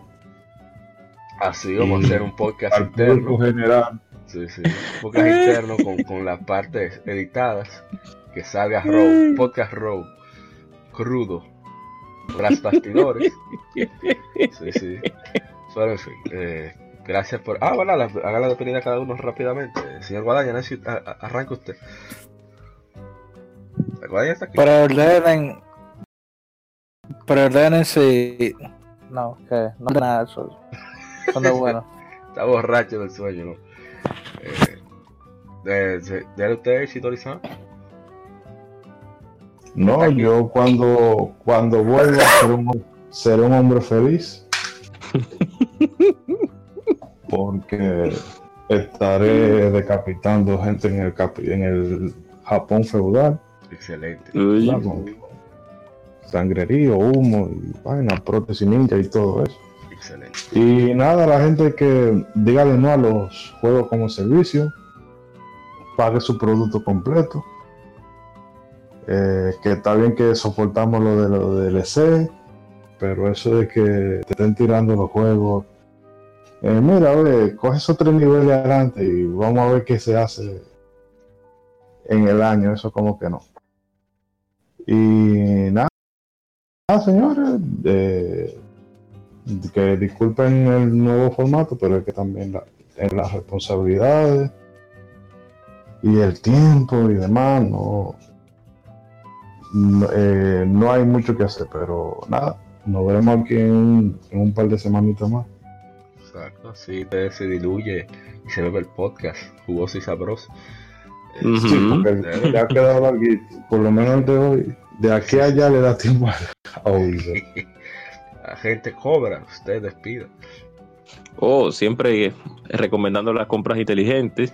eh, cada día más el dinero de ciertas personas, de ciertos eh, usuarios como nosotros los jugadores se va empequeñeciendo debido a, cómo va la sociedad avanzando y muchos no tienen la capacidad económica de comprar juegos eh, a cada rato y eso se entiende. Por eso qué bueno que han salido eh, propuestas como el Plus y el Gold y Nintendo no sé si tiene uno, pero no me, no me, no, no tengo ahora mismo la información. Pero qué bueno que existen esos servicios como el, el Plus y el Gold para que el que pueda pagar un servicio eh, eh, anual o trimensual o, o, o cuatrimensual y reciba juegos gratis por esa suscripción, pues eso es eso hay que agradecer a las compañías eh, que todavía tienen ese, ese servicio y así se ma- mantiene una fidelidad Sí. y que hagan su compra inteligente como siempre hemos dicho valga la redundancia y evalúen muchas cosas ahora bien lo que sí que tienen que tener en cuenta en algo si usted sabe que esa compañía no últimamente no ha tenido una buena trayectoria tirando varios títulos y usted sigue comprando día de no se queje aguante su chucho y quédese con su juego ahí tranquilo. Si no hay opciones de, de devolución de dinero, usted sabe lo que se metió. Claro, claro. Bueno, Así que eh, ya ustedes saben, dentro de, de los 15 días vamos a estar aquí nuevamente, con mucho sabor y mucha sabrosura. Eh, este es un nuevo formato. Esperemos que nos apoyen en este nuevo trayecto. Y seguimos aquí en las redes sociales, ustedes saben que estamos activos. así es. Bueno, de- Facebook, Twitter, Instagram y qué más. No. donde usted se inventa las redes, nosotros estamos ahí. Eh, Gamer RD. Bueno, un saludo, siento, a la gente de Equipo Entrega, a nuestros amigos de, de RD Gamers, a todos los que nos escuchan, Enrique Gutiérrez, a nuestro hermano Jiménez Sarmiento Jr., Yabusa Ken, Daniel Editores, Jorge Barleta, que siempre comparten nuestro contenido. A todos, absolutamente todos los que nos escuchan, muchísimas gracias. Sigan escribiéndonos. Eh, personas que nos han respondido, no hemos respondido todavía comentarios. Estamos tratando de, por eso queremos precisamente estas, estas semanas hacerlo de manera quincenal para entonces poder cuadrar mejor el manejo de las redes, lo de la distribución del podcast, etcétera, etcétera. Que bueno, esperamos, como ya dijeron, nos apoyen en esta nueva, esta nueva manera de, llegar a ustedes, una más, forma más fresca, más motivados. Así que será hasta la próxima. Este fue el capítulo número 62 de Gamer Podcast. Somos Legion, somos gamers y el gaming nos une. Nos vemos, que siga el vice. Somos Legión, somos gamers. Legión Gamer Podcast, el gaming nos une. Un podcast diferente para gamers únicos, noticias interesantes, historia del gaming y mucho más para mantenerte al tanto del actual como del pasado. Porque todos jugamos, el gaming nos une. Estamos disponibles en iBooks, TuneIn, Spotify, iTunes y demás plataformas de audio. Perfecto para escucharnos mientras subes niveles, buscas un objeto específico o practicas para dominar esa jugada devastadora. Recuerda seguirnos en Facebook, Twitter e Instagram como Legion Gamer para que compartas con nosotros y seas parte de la legión de gamers únicos. Gracias por escucharnos y te esperamos para el próximo episodio.